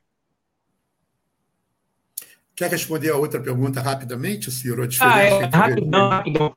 É, ela, o, o, o regime de recuperação fiscal, ao contrário, ele pressupõe, né, todos os estados é, que estão no regime de recuperação fiscal fizeram negociações com a União, né, e no regime de recuperação fiscal está estabelecido o pagamento da dívida da União, essa dívida aí impagável, né. Aqui foi dado como moeda de troca a questão da privatização da SEDAI, que está sendo utilizada pelo Cláudio Castro aí como moeda eleitoral, né, fazendo uma série de gastos aí com o dinheiro que ele recebeu da privatização da, da SEDAI, né, visando o seu projeto eleitoreiro, mas para nada, inclusive, abatendo a própria questão da dívida lá com a União. Então, quando nós colocamos a questão da moratória, é simplesmente é, romper com esse regime de recuperação fiscal e não pagar. Não pagar a dívida da União e esse dinheiro que deveria ser revertido para a dívida da União, você investir em saúde, educação, moradia popular, um plano de obras públicas para atacar a questão do, do desemprego no nosso país, né? revitalizar a questão, por exemplo, do, da, da indústria naval, é, sair dessa dependência dos royalties do petróleo, ou seja, na própria questão né, da indústria de petróleo e gás, fazer é, investimentos ali, recompor aquele polo de, Itaboraí, que foi dizimado aí, é, por essa política aí da, da Lava Jato. Então, tudo isso precisa de dinheiro, reequipar, é, garantir uma saúde efetivamente universal, uma educação pública gratuita de qualidade de uma maneira universal. Tudo isso precisa de dinheiro. Esse dinheiro vai vir como? Vai vir do não pagamento da dívida pública, da ruptura com a lei de responsabilidade fiscal, uma da ruptura com o regime de recuperação fiscal e dessa palatória. E você, ao invés de estar pagando dívida para a União, dívida para banqueiro, dívida para prestador de serviço, vamos estar investindo esse dinheiro, deixando de pagar e investindo esse dinheiro nas questões sociais necessárias para mudar de fato a vida da classe trabalhadora aqui do nosso Estado. Grande Ciro, valeu. Vamos tentar, esses 20 minutos finais, falar um pouquinho da questão internacional. Isso, pelo menos, dá para você responder umas duas ou três perguntas. E locali localizar, inclusive, a nossa audiência, os nossos participantes nessa discussão. Né? E... O PSTU reivindica a linha de continuidade né, teórico-revolucionária representada por Marx e Engels, fundador da Primeira e Segunda Internacional, Lenin e Trotsky, fundadores da Terceira e Quarta Internacional, e com o fio de continuidade deixado por Naruel Moreno, que deixou como legado a Liga Internacional dos Trabalhadores, LIT, fração da Quarta Internacional. Como se vê, a questão da construção da Organização Internacional da Revolução é uma questão principista e estratégica para os revolucionários. Pergunta que eu queria fazer para você é quais as principais tarefas e desafios do PSTU como partido mais importante que tem vínculos com a LIT na construção da Quarta Internacional, considerando que existem algumas outras frações internacionais da Quarta Internacional, como o Secretariado Unificado, a Corrente Marxista Internacionalista e outras. Então, eu acho que a principal tarefa que está colocada para nós é a questão do rearme programático. Né? É, desde a queda do leste europeu, no final dos anos 80, início dos anos 90, e até antes, né? Na China, essa coisa da restauração do, do capitalismo, é, nós passamos por um que nós convencionamos chamar de vendaval oportunista. Né? A esmagadora maioria da esquerda acabou se subordinando ao capital, se domesticando ao capital. Né? É um processo que já acontecia na social-democracia desde o início do, do século XX, né? É, que já vinha essa adaptação, mas que depois acabou as várias setor, vários setores né, da, da esquerda acabaram também é, compactuando com isso, principalmente a partir da queda do, do, leste europeu, da restauração do capitalismo na China.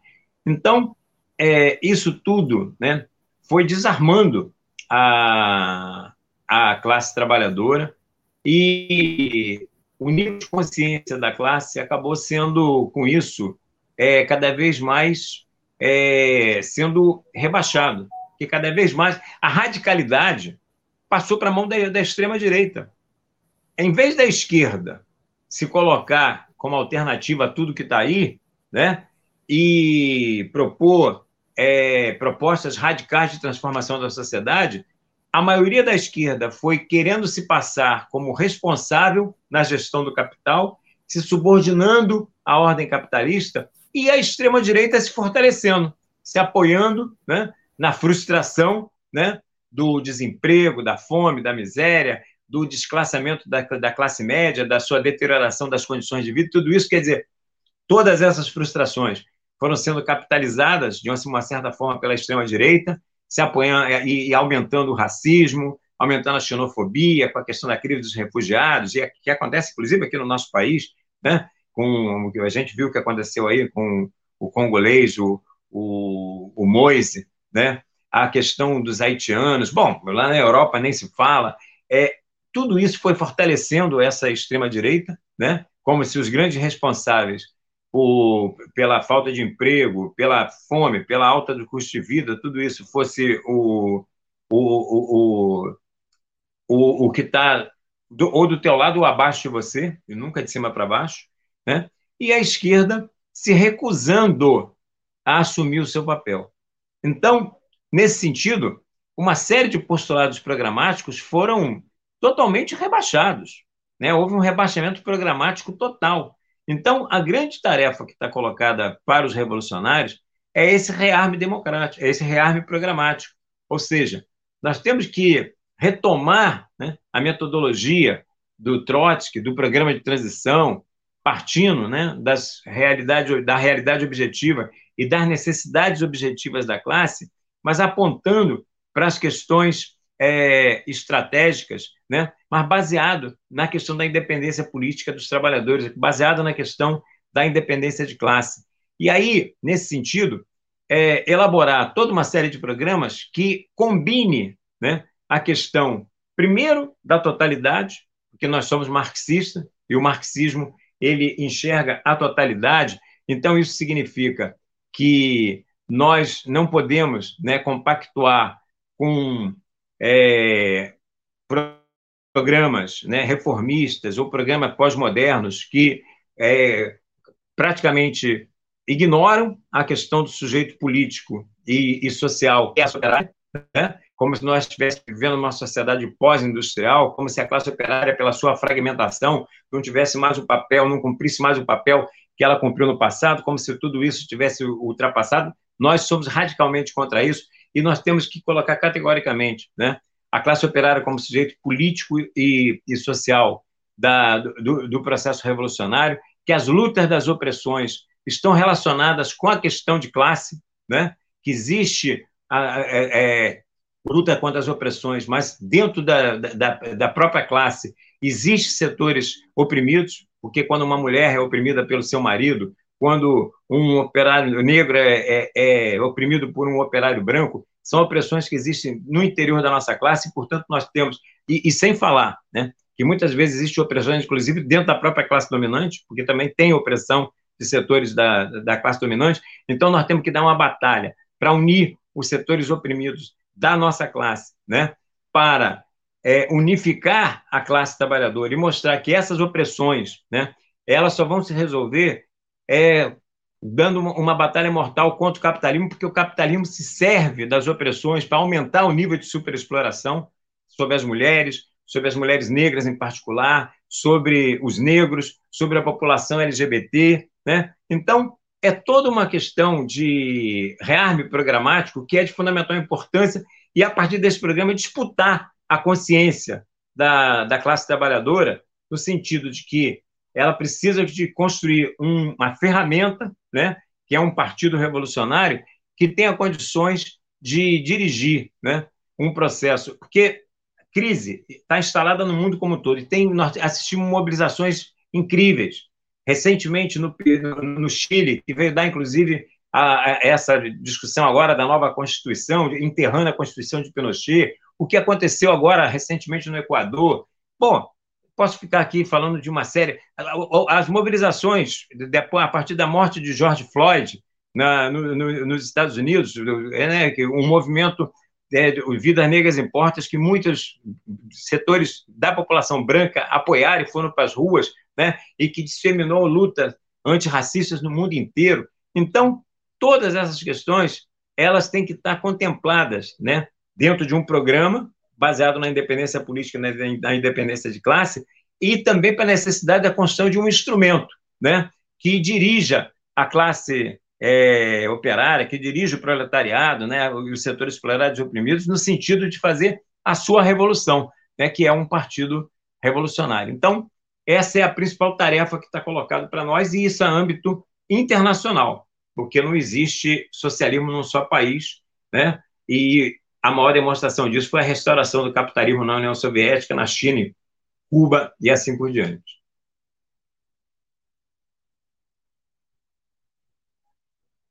Não estou te ouvindo, Júlio. Está sem som, Júlio. Estou com o microfone tá fechado. Eu com o microfone ah. fechado, ninguém ia me ouvir mesmo. É, estava difícil. Tem alguma pergunta, Manuel? Eu queria que o Ciro é, falasse um pouco mais sobre essa conjuntura internacional, é, porque é, eu já ouvi você falando sobre a guerra da Ucrânia, Ciro, e eu queria que você falasse um pouco mais, porque é, muitos analistas colocam que vamos passar por uma, um novo rearranjo né, é, internacional, da geopolítica. Alguns falam de uma nova ordem mundial. Hum, eu não gosto muito disso, mas alguns colocam assim. Eu queria que você analisasse, a partir dessa questão da guerra da Ucrânia, como que você analisa o possível cenário né, é, do futuro dentro dessa coisa da geopolítica internacional, por favor, Ciro. Deixa eu aproveitar é... o gancho, Ciro, deixa eu aproveitar o gancho da, da questão do Manuel, já que você vai falar de Ucrânia, para não ter que falar duas vezes da mesma coisa, é, eu dei uma. Estava dando uma estudada nos materiais da LIT né, sobre a Ucrânia, é, embora eu, eu, eu tenha claro de que posição, as posições que a elite defende em relação à Ucrânia são posições baseadas eh, naquilo que os clássicos colocaram para sobre posições diante de guerra. Nesse sentido, é uma posição que parte de princípios, não é uma posição é, que parte de uma análise solta. É, a pergunta que eu, que eu queria colocar sobre o Kennedy é que eu não encontrei no material é, dali, principalmente no caderno que, que trata basicamente de Ucrânia, no caderno especial, na, revista especial, eu vi um programa, um programa inclusive bastante bom, né, é, para para a guerra, né, um programa dos, do, do, dos revolucionários para a guerra sobre a questão da formação de comitês de, soldados, população, de trabalhadores, para controlar suprimento, controlar armas, ou seja, um programa para a guerra com vários pontos que eu achei bastante interessante, mas não vi, é, e aí me corrija se eu estou errado, mas eu não vi um programa que seja é, que responda àquela preocupação que Trotsky tinha a todo momento, inclusive sobre a ameaça fascista na Alemanha, né? que era um programa de ruptura com o Estado burguês e com uma proposta de poder, ou seja, um programa que avançasse num sentido é, de talvez um programa democrático transicional, alguma coisa do tipo, mas que apontasse numa questão do poder. Eu não, eu não vi isso. Você podia me aproveitar e falar disso também na resposta que eu dar ao Manuel? Primeiro, quero retomar uma pergunta que o Júlio me fez numa outra live, há algum tempo atrás, é, num debate, acho que com o Breno Altman, sobre a questão da, da China, né, sobre a caracterização da China, se a China seria ou não um novo imperialismo.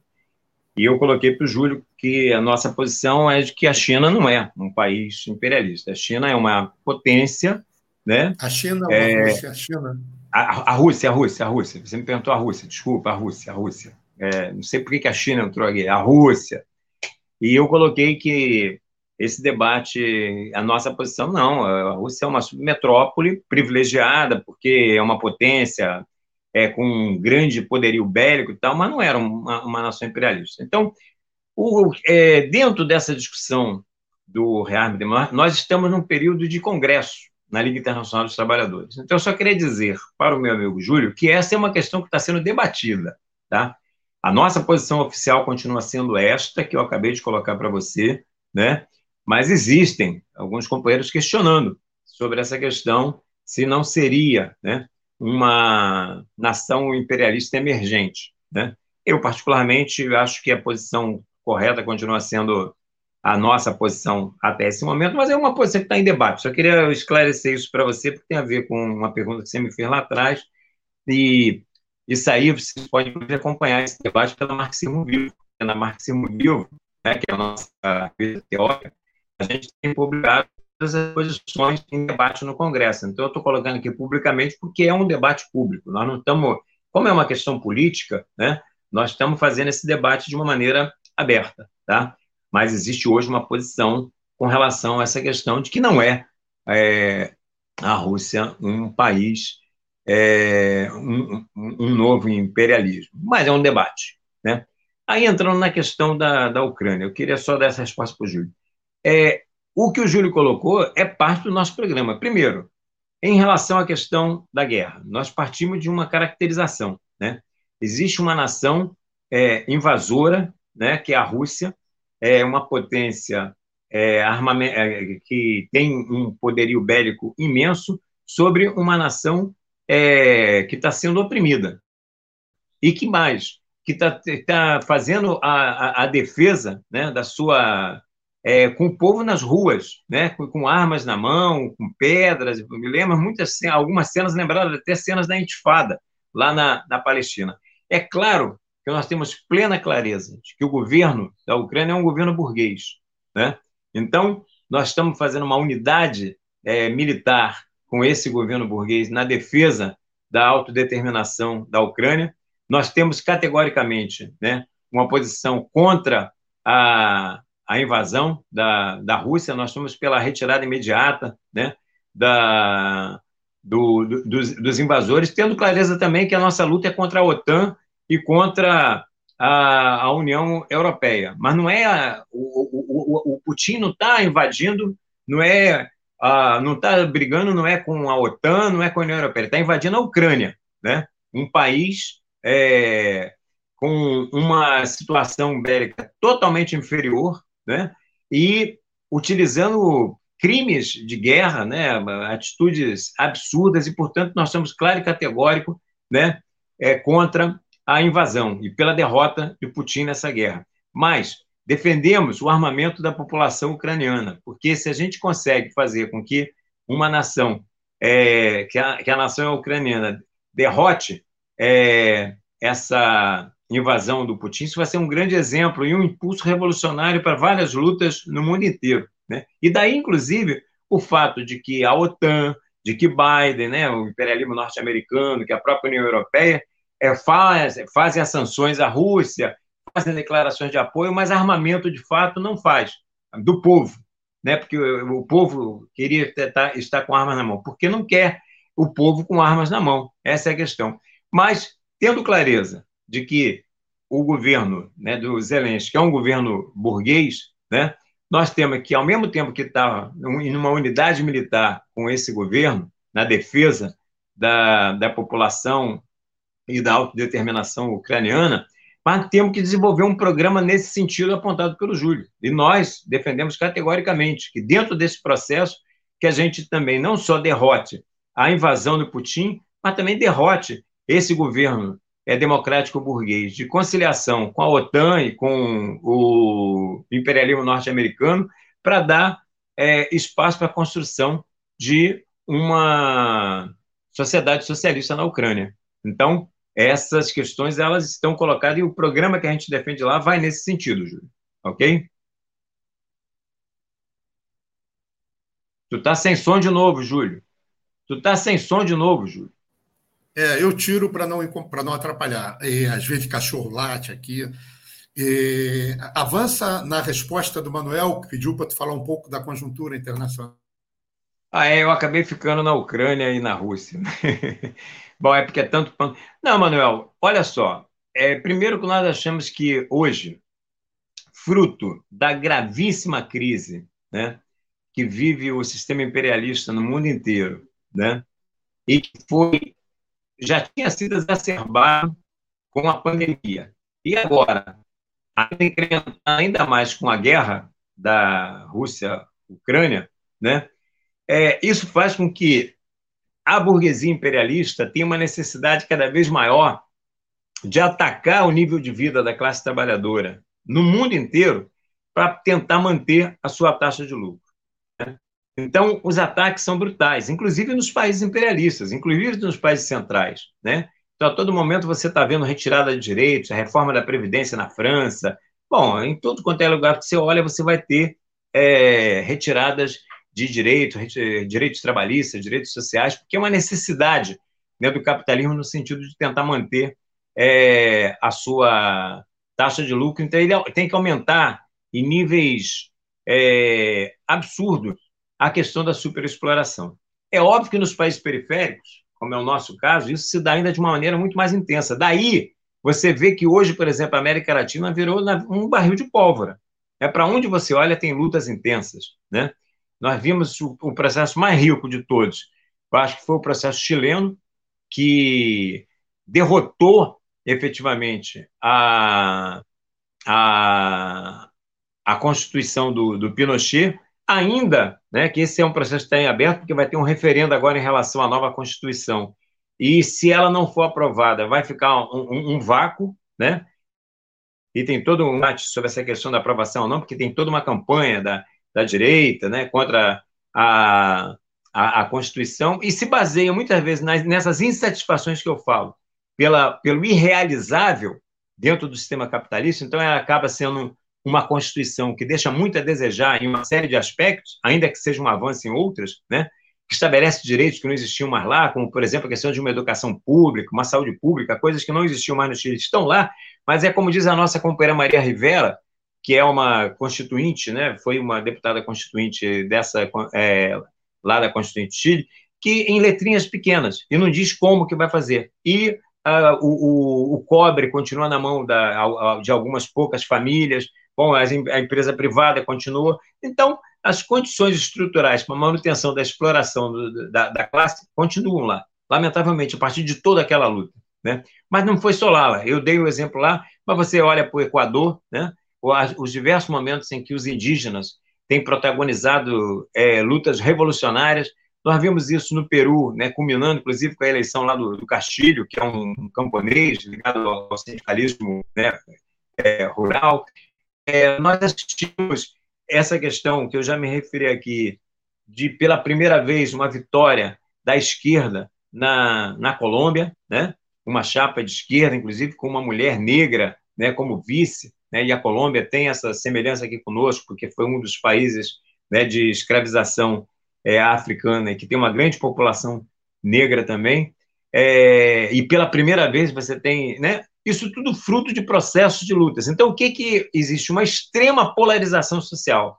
Se, por um lado, aumenta os ataques, né, a superexploração do grande empresariado, da burguesia imperialista sobre a classe trabalhadora, também aumentam né, as respostas, elas se dão também no nível exatamente na mesma proporção. Então, você cada vez mais vai tendo lutas intensas né, contra essa superexploração. Lutas essas que dão processos para como os que eu já citei aqui na América Latina, mas dão processo também como o de George Floyd nos Estados Unidos, que foi diretamente o responsável pela eleição do Biden, né? Não fosse isso, daria Trump no segundo turno. Foi a, a partir do se levantar né, da classe trabalhadora negra norte-americana, que é minoria naquele país, são 13%, mas terem conseguido galvanizar e, e, e trazer para a luta amplos setores da classe, inclusive setores brancos, né, contra aquela política da violência policial, e tudo isso foi que permitiu, inclusive, a derrota de um ultrabilionário que tinha, baseado nas fake news e, e tinha tantas coisas lá, e acabou sendo derrotado no processo eleitoral por conta do processo da luta de classe, do processo da ação direta que se deu naquele país. Então, a conjuntura internacional ela está moldada nesse sentido, Manuel. É extrema polarização, ataques brutais por parte da classe dominante no mundo inteiro, mas uma resposta muito intensa também dos setores explorados e oprimidos no mundo inteiro a, essa, a esses ataques. E é o que faz com que tenha essa onda de, de esquerda aqui no nosso continente e por aí afora.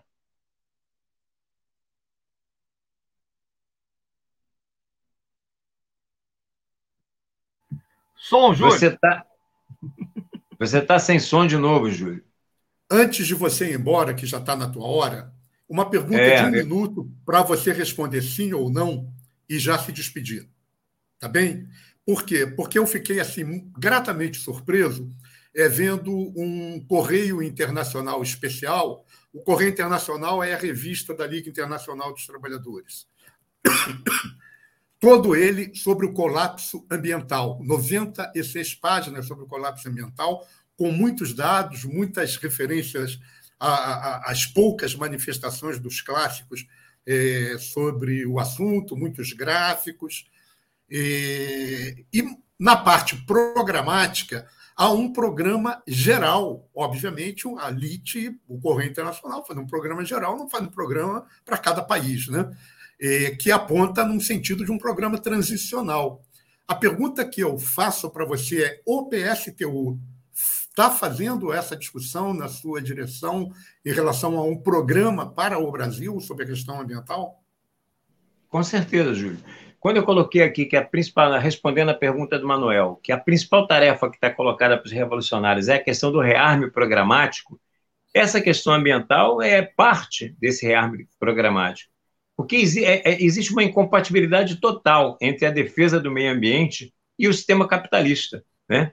É, essa coisa do, eco, do são falácias. Não existe é, saídas para a defesa do meio ambiente dentro do sistema capitalista. Então, a questão, e aqui no nosso país, com o que está acontecendo na Amazônia, né, com o crime organizado, dizimação das nacionalidades indígenas, pô, garimpo ilegal, é, bom, desmatamento, tudo que a gente é, convive no, no, no dia a dia, É claro que essa questão do, do meio ambiente é parte né, do debate da LIT a nível internacional e também aqui no, no nosso país. É como eu coloquei anteriormente, é parte do nosso rearme programático. Tá? Agora, o Júlio já colocou, eu, eu queria realmente me, me despedir da galera, foi, foi muito legal aí, eu espero que tenha conseguido dar nitidez né, na, nas minhas respostas aí sobre o pensamento nosso aí do, do PSTU, né? A série Conheça a Esquerda Revolucionária no Brasil, mas é que eu vou ter uma outra live agora, que começa às 20 horas. Então, eu quero deixar um grande abraço aqui para o Júlio, para o Manuel e para todo mundo que está acompanhando aí as quintas políticas e culturais e me colocando aí à disposição de vocês, tá legal? Grande abraço aí para todos e todas, né? Nós que agradecemos, Ciro. Ciro. Valeu, Valeu. um abraço a todos. Valeu, um abração. Júlio, até semana tchau, que vem. Eu queria agradecer a todos os presentes, liberando o Ciro para o compromisso dele, agradecendo muito. Agradecer a todos os presentes, agradecer ao Manuel pela parceria, agradecer ao grande Antônio da Web Rádio Censura Livre, que é que nos permite fazer com que essa live chegue até você e que coloca aí as perguntinhas na tela, que faz com que o programa seja um programa mais agradável para todo mundo presente. Você que ficou com a gente até agora, não esqueça que a semana que vem, dia 14, nós estaremos entrevistando Eduardo Serra, que vai se apresentar pelo PCB com o tema As eleições e a luta de classes. É, Eduardo Serra representando o PCB, expondo o seu partido a partir desse tema. É, dia 14, às 18 horas, aqui na Rádio Web, a gente se encontra de novo. Um abraço. Abraço, tchau.